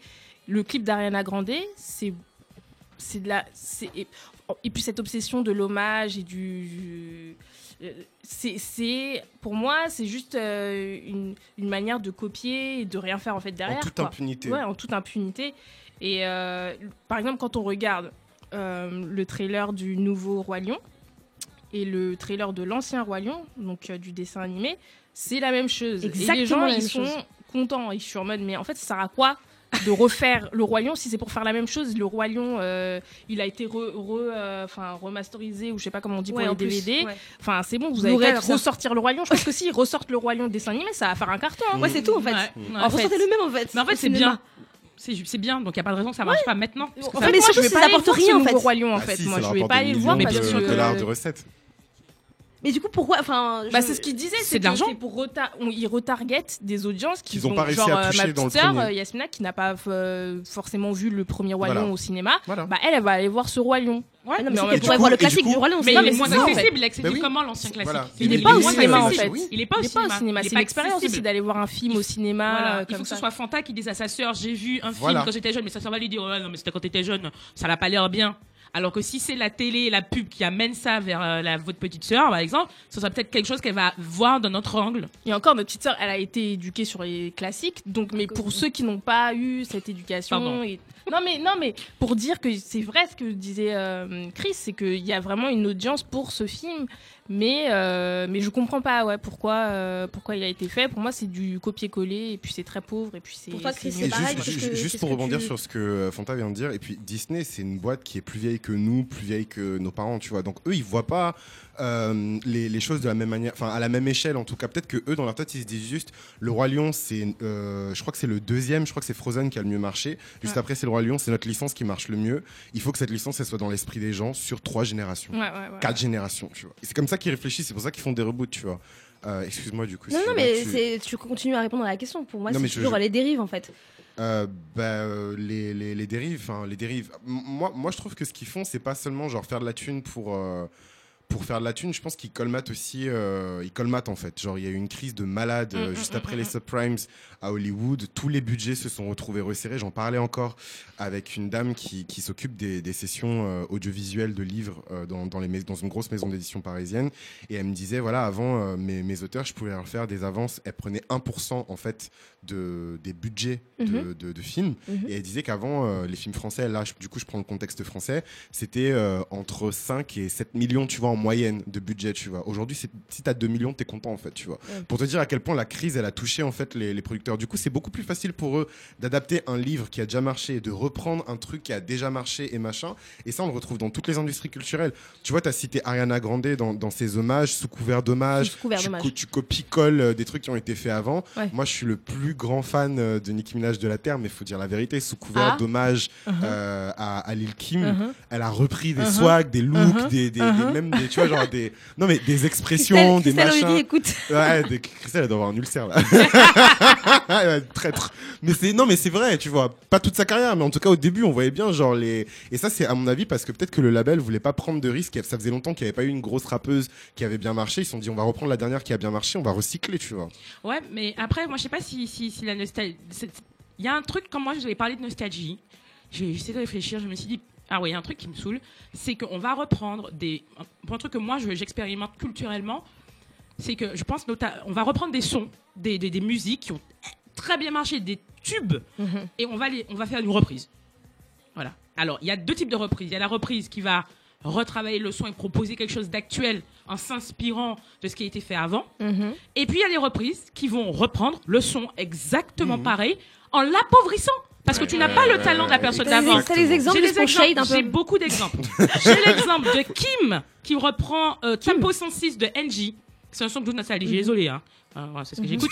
Mais Tempo 106, c'est le meilleur son de Zoot Nostalgie de la Terre. Mhm. On peut pas faire mieux qu'NJ. NJ, c'est la papesse du zouk. D'accord. Ah ben, Kim reprend en plus, elle brode le créole. Donc, euh, tempo 106. Non, ça va pas du tout. On- on- tu peux pas faire ça. tu peux pas. Tempo Pourtant, Kim, 106. c'est une artiste que j'aime bien. Mais elle a tué Tempo 106. Pareil, Johan a repris Câlin de Gilles Floro. Il a tué le son. C'est pas bon. Moins pire que, que Tempo 106. Alors que, T'as des mecs, on va entendre le son tout à l'heure. Il y a Buzy Signal qui a repris euh, un son de Shabaranks qui s'appelle Bed, Bedroom Bully. Il a repris le son quasiment pareil, mais il, mais il est tellement talentueux. Il a Ah apporté ouais, une espèce de touche, il a apporté une basse au bail et, et, et ça passe de fou. Hmm. Alors que le son de Shabaranks c'était déjà un, un tube international, sorti en 90 à l'époque, et, et il fait un truc énorme. Je pense aussi à Mick Mill qui reprend. Euh, et je sais pas si on peut parler de samples parce que les samples ils reprennent des trucs anciens, Ouais. ils retravaillent. ouais, ouais. Mais tu vois, Mick Mill, par exemple, quand il reprend What's Beef de Notorious Big, Mm. euh, Notorious B.I.G., sorry, Mhm. euh, quand il reprend What's Beef et qu'il fait le son qui s'appelle What's Free, ben moi je savais pas que c'était une reprise. Quand j'ai écouté What's Free, ça m'a donné des frissons, je trouvais ça génial. Mm. Et c'est un pote à moi, après Francis qui me dit mais non mais What's Free ça revient, ça vient de What's Beef. Donc j'ai découvert au travers du son actuel le son de B.I.G. de, de l'époque en fait. Et maintenant j'adore les deux sons et les deux sons sont sur ma sont, sont sur ma, Mm. ma playlist Spotify parce que ben finalement à cause d'une reprise qui a été bien faite. Ouais. Donc je pense que Mick Mill est un peu Ouais, nostalgique. ouais. Je retrouve un truc que j'aurais jamais connu avant parce que j'écoute pas du Notorious. Bah, c'est Ouais, trop ce que tu dis. La dernière fois que moi, excuse-moi hein, de te couper, Non, non, la dernière fois que j'ai- vécu ce truc-là, c'est avec l'album de Aya qui a repris un titre de X Factor et je regardais les, Pom, les- pom, pom. je regardais euh, Ouais. ouais, de X Factor pom pom pom, je regardais les, les commentaires sur euh, sur Twitter, c'était en mode ouais, euh, elle a copié machin. En fait, les gars, ça, on peut aussi sampler, hein, on peut aussi Non, mais c'est rendre hommage. C'est oui, c'est l'histoire de la musique, Ouais, mais mais, du coup, il y a le plein de gens qui connaissaient pas en fait, Ouais. parce qu'en fait, ce titre, et, et du coup, moi, je me suis rendu compte que c'était en fait, ça fait 20 ans en fait, en vrai, sans s'en rendre compte. Et donc, il y a toute une génération qui n'ont pas accès. Et en fait, la question, c'est presque de se dire en fait que peut-être la nostalgie, c'est pas ce qui est le plus grave, mais est-ce- comment on fait pour transmettre, Transmettre, ouais. et comment on, on transmet correctement en fait, Ouais, tu vois. ouais, ouais. Je sais pas, tu voulais dire un truc Chris Non, non, je voulais juste dire pareil que moi, euh, j'ai j'ai pas eu la chance d'avoir. euh, Enfin, la chance. Ma mère m'a transmis sa, sa culture musicale, mais c'est autre chose, tu vois. Euh, mais en tout cas, pour tout ce qui est pop culture, musique américaine, moi j'ai tout appris en écoutant en fait des reprises, des remixes, euh, des, des, des machins, des trucs, tu vois. Donc à un moment Ouais. donné, la question de la transmission, elle est importante, tu Ouais, vois. ouais. Mais de toute façon, il y a, il y a, il y a t'as deux écoles. T'as l'école de la fainéantise et de la reprise et de jeu. Non, mais oui. Ah, ils viennent prendre l'argent. Voilà. Et, euh, et ça, ça te rend clairement nostalgique. pas. Parce que moi, quand Kim, j'ai entendu Kim pas. chanter Tempo 106, j'ai shut down la radio et je suis allée dans Spotify récupérer le vrai tempo. Mm. Ça m'a ramené à la base. Donc c'est- ça m'a mis. Non pas. Oui, ça m'a rendu nostalgique Oui, de la vraie version parfaite du son. Alors que, par exemple, il y a d'autres reprises, quand j'écoute Bedroom Bully, ça m'a pas ramené à Chabarangs, tu vois. Ça m'a donné envie d'écouter la version mais- mais je- actuelle mais je- de Buzy. Mais je pense pas que les artistes foncièrement. euh, Enfin, je pense qu'il y a quand même une certaine pression des producteurs, tu vois. Je sais pas si un artiste foncièrement peut accepter comme ça qu'on lui impose, euh, tu vois, des choses qui ont été faites avant. Et Moi, je me sentirais bradé, tu vois, dans, dans, dans, dans ma création. Peut-être que tu veux euh, conclure sur le, sujet. Bah, je vais juste lire une citation euh, d'un livre que j'ai lu qui s'appelle Voleur de mots. C'est un livre sur la psychanalyse du plagiat, en fait. Et c'est euh, qui est sorti en 1983, qui a été écrit par Michel Schneider. Et c'est une citation qui a un peu influencé ce sujet parce que j'y pense tout le temps. C'est l'œuvre d'art à l'époque moderne, moderne pardon, semble retenir un rapport foncièrement nostalgique avec celle du passé. Elle n'est pas en accord avec elle-même, avec son auteur, avec son temps. Elle est l'ombre portée des œuvres qui, à l'âge classique, brillaient dans cet accord. Si neuve soit-elle, elle est un souvenir, elle fait signe vers le révolu. Nostalgique éprouve le tard venu pour une époque peut-être mythique où l'œuvre d'art existait sans trouble, sans pourquoi. Voilà. Ok, donc euh, sur ces mots, ces citations, euh, on, Merci. conclut, euh, on conclut euh, ce sujet euh, 2. Euh, et euh, on va faire une petite, toute petite pause musicale euh, après euh, la fin de l'émission avec euh, les cubes magie.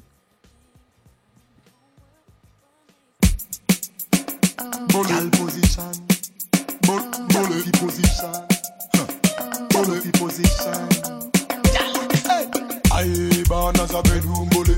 Bedroom bully for the gal bikini. I born as a bedroom bully. Bedroom bully, gal a wine up for me. Bully. Built up, gal is man a bedroom bully. Bedroom bully, man a bedroom bully. I born as a bedroom bully. Bedroom bully for the gal.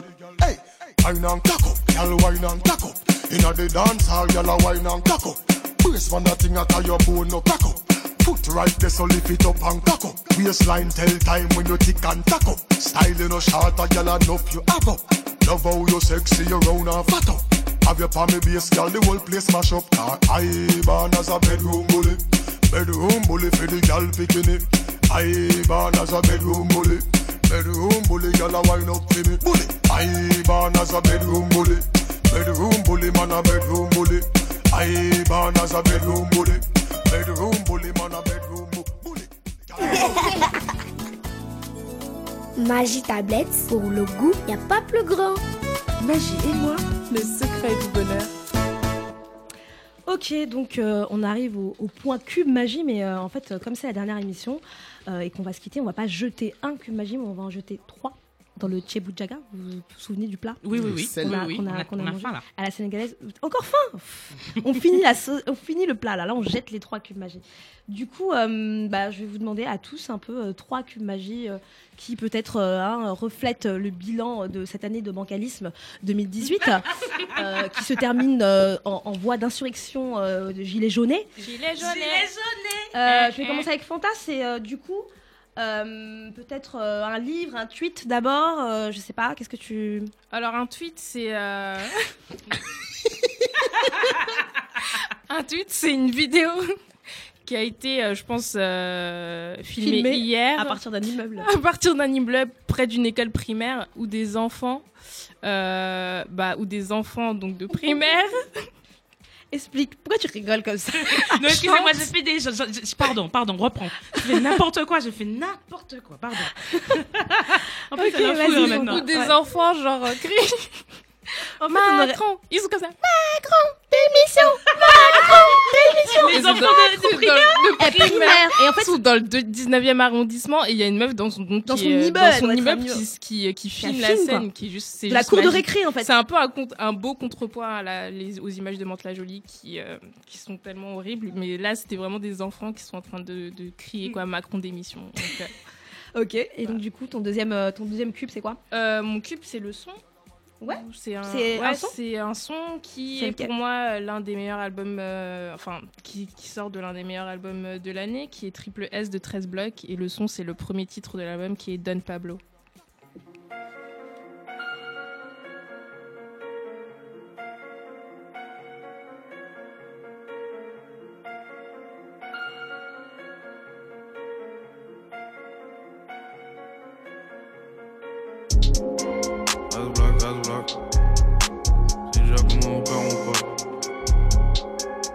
Gang ou quoi La mâchoire est lourde, devant l'antipop mon pote. Hey. Hey, as black. Hey. Si tu nous entends dire comment on opère, essaye de savoir. Ok. Cool. 13 blocs, c'est un, moi c'est un groupe que je suis depuis 2014. Je les avais même mis dans la compile Ouais. Afrodias. À l'époque, ils n'étaient pas encore signés. Et du coup, c'est quoi ton troisième cube, euh, ton troisième cube, Fanta? Euh, bah, ce sera un livre et bon, pour continuer dans la nostalgie, c'est un livre que j'ai, que j'ai, dont j'ai parlé la dernière fois quand j'étais là. C'est Meet Me in the Bathroom. Donc c'est euh, l'histoire orale du rock des années 2000, donc tous les groupes comme The Strokes, LCD Sound System, Ah ouais, Interpol, etc. Donc voilà. Ok, merci. Célia, c'est quoi tes trois cubes euh, magie Alors, je commence. Tu veux que je commence par quoi Comme tu veux. Ok, donc euh, mon premier cube magique, Chris euh, en a parlé. Je parle de la série Pose, qui est une euh, série télévisée américaine. En fait, c'est l'histoire, il l'a dit, hein, cette histoire se déroule euh, à New York dans les années 80, euh, au moment où la drogue et le sida font rage. Bon, donc c'est au travers du récit de plusieurs euh, personnages. LGBTQ noirs, Euh, on est plongé en fait dans la dans la culture ball, dans la ball culture, euh, au travers euh, donc des ballrooms, les défilés, du voguing, de chorégraphie, de danse. Enfin, je sais pas si je le dis beau. bien, Ouais, mais si, si. mais tout ça. Et, euh, et en fait, ça, c'est des maisons qui, qui se défient. Qu'est-ce que t'as dit, Chris? Non, mais Chris, il est assis à 50 km de ça. truc. Oh, c'est ça. C'est ça, c'est ça, c'est bon, je suis bien. Ok. Et euh, en fait, en gros, euh, ce que j'ai aimé, c'est que en fait, ils, euh, dans une société euh, où leurs leurs proches, donc leur propre famille biologique et la, qui, et, et la société qui, qui ne laisse aucune place et qui les a rejetés, en fait, ils n'ont pas que le choix de lutter pour exister. Mais ce que j'ai trouvé vraiment beaucoup aimé, c'est qu'évidemment, j'ai appris sur la ball, la, la, la ball culture, le voguing, je connaissais pas du tout. Ouais. J'avais pas vu euh, Paris is Burning, donc c'était bien pour moi Ouais. de rentrer dans le truc. Mais surtout, ce que j'ai aimé, c'est euh, ça m'a fait changer d'avis sur la chirurgie esthétique, et surtout, ça m'a fait euh, me poser la question euh, de comment, qu'est-ce que c'est que la famille en fait? Ah ouais. Et, euh, et- et ça questionne qu'est-ce qu'une famille et, et la famille. Est-ce que il n'y a pas que la famille biologique, on peut se créer sa famille et Ah la ouais. famille c'est là où on se sent bien, les gens qui veulent du bien pour nous et les gens qui nous font, qui nous acceptent comme on est. Donc du coup, euh, j'ai aimé cette série là pour ça et ça m'a fait beaucoup de bien en fait. Donc J'ai- voilà. Pareil, on n'a pas eu l'occasion d'en parler dans, dans Ouais. toute euh, l'émission pour l'instant. Il y a la saison Mais 2 c'est qui une- arrive. C'est une série euh, que j'ai cool. grave kiffé. Moi, je l'ai dévorée en fait. Ouais. J'ai regardé toute la saison 1 en deux jours, quoi. Ouais. J'ai grave kiffé. Alors, ton deuxième, euh, ton deuxième cube magique Mon deuxième cube magie. Alors, donc, du coup, je voulais proposer le son de l'année 2018. Et puis, quand j'ai cherché, en fait, je me suis rendu compte que le son de l'année 2018, pour moi, c'était Stay So de Busy Signal, mais il est sorti en 2017. Bon, Waouh. voilà. Moi aussi, je suis mais- Du coup, je n'ai pas Wow. mis ce son. Donc, j'ai demandé à Spotify, parce qu'ils sont partout, ces gens-là, euh, qu'est-ce que, qu'est-ce que j'ai le plus écouté? Et donc, j'ai écouté le son, euh, euh, c'est Jogodo, euh, Jogodo, c'est ça? Euh, de, de l'artiste nigérien Techno en fait donc je suis pas non plus étonnée que ce son là euh, soit mon son de l'année dans Spotify en tout cas celui que j'ai le plus écouté euh, parce que euh, je constate de toute façon euh, l'influence de, de l'Afrique de l'Ouest ah Ça commence déjà. Ouais, ça commence. Ben, on l'écoute, tu veux qu'on l'écoute? Ouais, ouais, mais tu, vas-y, tu peux. Ouais. Donc simplement que je me rendais compte de l'influence euh, de, de la- des musiques euh, d'Afrique de l'Ouest et notamment des pays euh, en, en- en- anglophones euh, d'Afrique de l'Ouest sur moi, sur ce que j'écoute, sur ce que je regarde aussi. Je pense euh, au film Kassala que j'ai regardé grâce à, au festival de Ouais. Cinéwax là, Moi aussi, j'ai vu. euh, cinéma euh, en ligne qui est très bien. très bien. Euh, voilà donc toute l'influence de l'Afrique. de- la semaine prochaine, je ouais, crois. ouais, donc je vous conseille vraiment d'aller d'aller voir ça. Et euh, et ouais donc l'Afrique de l'Ouest anglophone qui a une influence sur ma vie tout court en général. Euh, voilà donc euh, le son euh, c'est Jogodo, Jogodo de de techno. techno. On parle de Davido, de Wizkid, mais techno est le plus grand artiste euh, de l'année, je pense. C'est un pour super moi. compositeur. Because I love you, we told my heart, go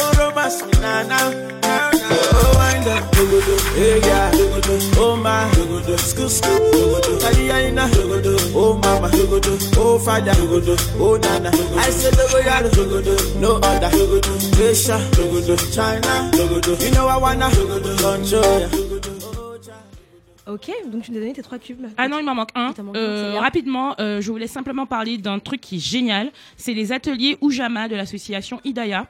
Chaque année, j'y vais et euh, cette année, j'y suis allée. En fait, c'est une association qui est fondée en 2015 qui propose une démarche d'éducation et de formation de l'histoire et au savoir des mondes africains. En fait, elle organise des ateliers euh, qui permettent en fait d'avoir euh, des cours d'histoire entre guillemets. Hein, on n'est pas peur sous forme ludique et participative. Et en fait, moi, je sais qu'il y avait un truc qui me manquait, c'est que j'apprenais plein de choses. Il y a plein de choses que j'apprenais sur l'Afrique, notamment sur la Caraïbe, mais que j'arrivais pas à mettre dans des cases. J'apprenais plein de Mhm. choses à plein d'endroits différents en te rencontrant Bintou, en rencontrant euh, Chris, etc. Et ces ateliers-là m'ont permis en fait de, de fixer tout ça, parce qu'en fait, de manière très cool, c'est un cours d'histoire entre guillemets euh, participatif. Il y a plein de gens de partout. Il y a des Haïtiens, des Gabonais, et ils viennent, on s'assied pendant trois heures et on discute. Et il y a des intervenants euh, qui sont des historiens. Je pense à Fania Noël qui est intervenue sur Haïti. Je pense à, à Boukari qui est intervenu aussi, je ne sais plus pourquoi. Et ces gens-là viennent nous accompagner pendant ces trois heures pour pour euh, ce petit moment où on va s'arrêter sur euh, l'Empire Congo, sur euh, le Ghana, sur Haïti Le Dahomey. et le Dahomey. Et voilà, et on va apprendre. Et c'est franchement, c'est trop cool, c'est hyper drôle. C'est C'est gratuit C'est pas gratuit, mais c'est pas très cher. Ouais. Franchement, Dans le enfin, 14e, en ça plus. coûte euh, ça coûte le prix d'une salle d'une séance de ciné, mais c'est tout aussi bien, voire mieux. Hmm. Donc vraiment, je le conseille absolument. Ok, Voilà. merci Célia. Et du coup, toi, Chris, c'est quoi tes trois cubes magie euh, de l'année euh, 2018 Euh, alors, mes trois cubes magie, le premier, c'est un livre qui s'appelle euh, Children of Blood and Bones, qui a été écrit par Tommy Adeyemi, donc vous en avez peut-être entendu parler, il a un peu euh, fait le buzz. D'ailleurs, l'auteur a fait le buzz aussi parce qu'elle a mal parlé. Et, Mal. Mais l'histoire, elle est excellente, donc ça se passe au- dans le Nigeria, enfin, c'est pendant le Moyen-Âge africain, en gros. Et euh, ça se passe dans le, le royaume d'Oyo euh, au, au- au Nigeria. Ça tourne autour des orishas et c'est c'est de la fantaisie en fait. Et euh, moi, je le mets en cube magie parce que c'est très important, je pense, pour nous de décoloniser notre imaginaire. C'est très important de pouvoir rêver, euh, mais avec nos propres, euh, nos- notre propre référentiel.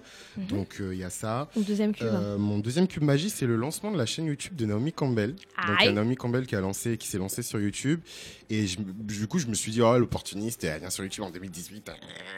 Alors qu'en fait, elle dit, déjà, ça m'a choqué, genre dans le, dans le trailer de, de, de sa chaîne, c'est un afrobeat.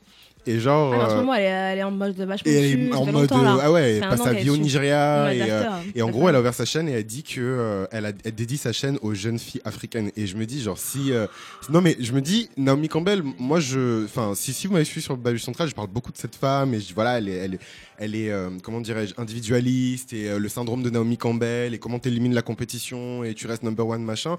Mais je pense que là elle est en train de construire sa sa bah, ce qu'elle va laisser en fait de d'elle à la prochaine génération. Donc on va voir ce que ça va donner. Et euh, mon troisième cube magie, c'est la chanson avec laquelle, enfin sur laquelle j'ai le plus écouté en fait le livre dont je vous ai parlé.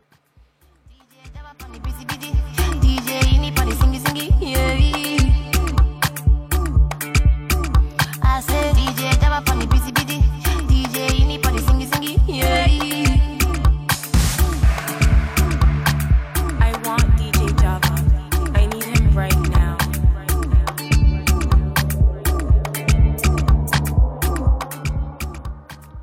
Ah, tu veux, tu, tu veux qu'on remonte au moment là Après, ça monte- ça monte Ok, ok, ok, ok, ok, ok.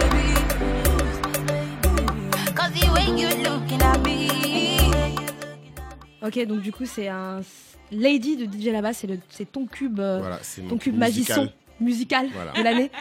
Baba, c'est un, DJ euh, sud-africain, non? Ouais, ouais, et là ils ont fait. En fait, c'est la fusion, tu vois, de un peu l'afro house sud-africaine avec, euh, tu vois, des sonorités un peu euh, nigérianes et tout. Et j'ai trouvé le mix. euh, Et juste, il y a un quatrième cube magie, c'est trop bizarre, mais c'est père riche. non, mais parce qu'on parle beaucoup de sujets sur euh, l'indépendance financière, tout ça. Et euh, il y a un bouquin qui a changé ma vie par rapport à ça. La manière dont je gère mon argent ça s'appelle Père riche, Père pauvre de Robert Kiyosaki. Non. Voilà, donc si euh, Ah ouais. vous devriez lire euh, ce bouquin, voilà. Ok, moi j'ai pas fait de truc, mais j'ai juste envie de mettre. Euh, ça, va être, ça va être mon son, hein, de, de moi aussi, de mon cube euh, musical de l'année. Euh, nice, des The Carters. Ah ouais. Yeah. I can do anything.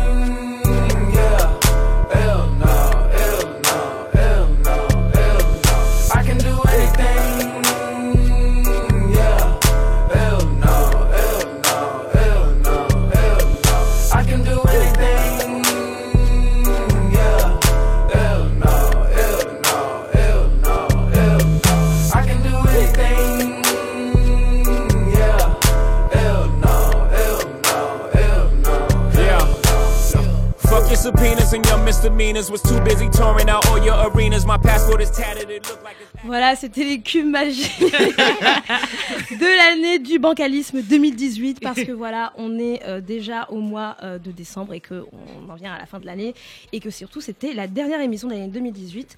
Merci de nous avoir écoutés, on était en direct sur Rins. Merci de nous encourager, de nous écouter. Merci à tous ceux qui nous big up, qui nous créditent, qui nous mentionnent, c'est important. Qui nous On achètent des t-shirts. Qui nous achètent des t-shirts, On vous voit tous. Et euh, ça nous fait évidemment chaud au cœur. Euh, D'ici là, euh, l'équipe de Piment, donc Roda Big Up qui est à Douala en ce moment, euh, Chris, Célia, moi-même et tous ceux qui ont été là aussi, donc Fanta, Bala.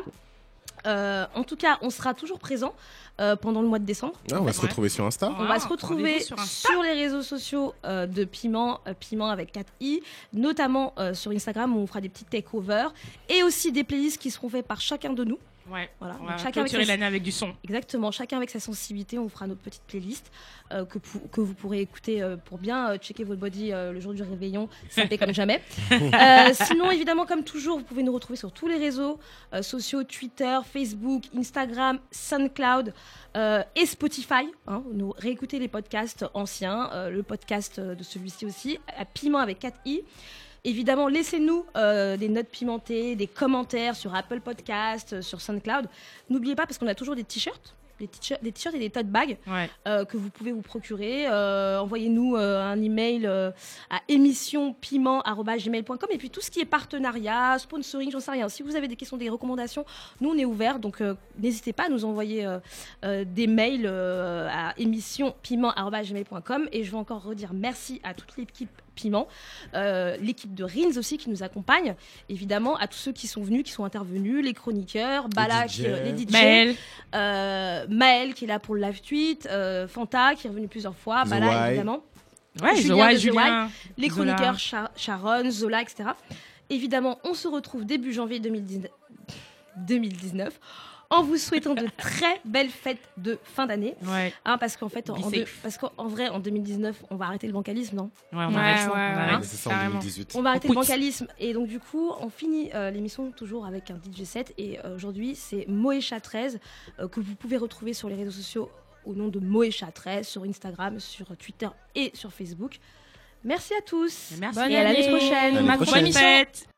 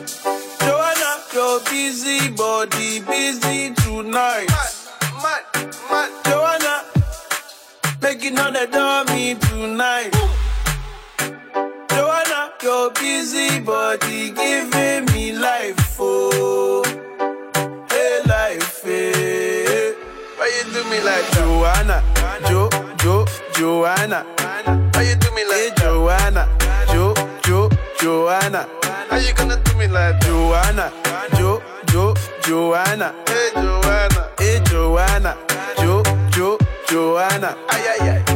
Hey, how you gonna play me like Drogba, ho, Drogba, ho? Uh. How you gonna do me like Drogba, ho, Drogba, ho? Oh, oh, oh DJ Drogba, ho, Drogba, ho. Hey, DJ Drogba, ho, Drogba, ho. Ooh. Joanna, your busy body busy tonight. Mad, mad, mad. Joanna, making all the dummy tonight. Joanna, your busy body giving me life, oh, hey life, hey. How you do me like Joanna, Jo, Jo, Joanna? How you do me like hey, Joanna, Jo, Jo, Joanna? How you gonna do me like Joanna, Jo, Jo, Joanna? Hey Joanna, hey Joanna, Jo, Jo, Joanna? Joa, Joa, Joanna, why you do me just like that? I go give you all my loving, love me too, I love you back.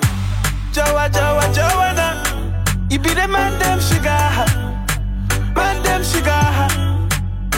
Oh, hey. Give me your goodie bag, I want your goodie bag, baby. Give me your goodie bag, I want your goodie bag, baby. Big package, hey. How do I manage? Hey, you gon' make me turn savage. Hey, body cause damage. Hey, Joanna, Jo, Jo, Joanna. How you do me like hey, Joanna, Jo, Jo, Joanna? How you gonna do me like Joanna, Jo, Jo, Joanna? Hey, Joanna, hey, Joanna, Jo, Jo, Joanna? Ay, ay, ay. Hey, how you gonna play me like Drogba, ho, Drogba, ho? Uh. How you gonna do me like Drogba, ho, Drogba, ho? Oh, DJ Drogba, ho,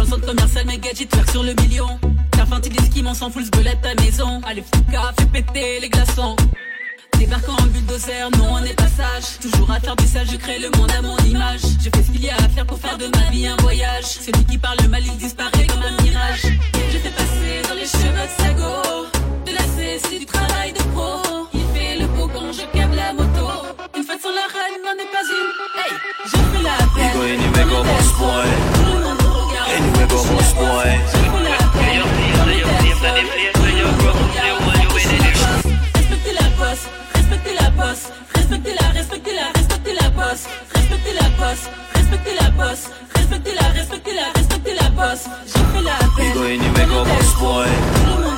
Anyway go boss boy.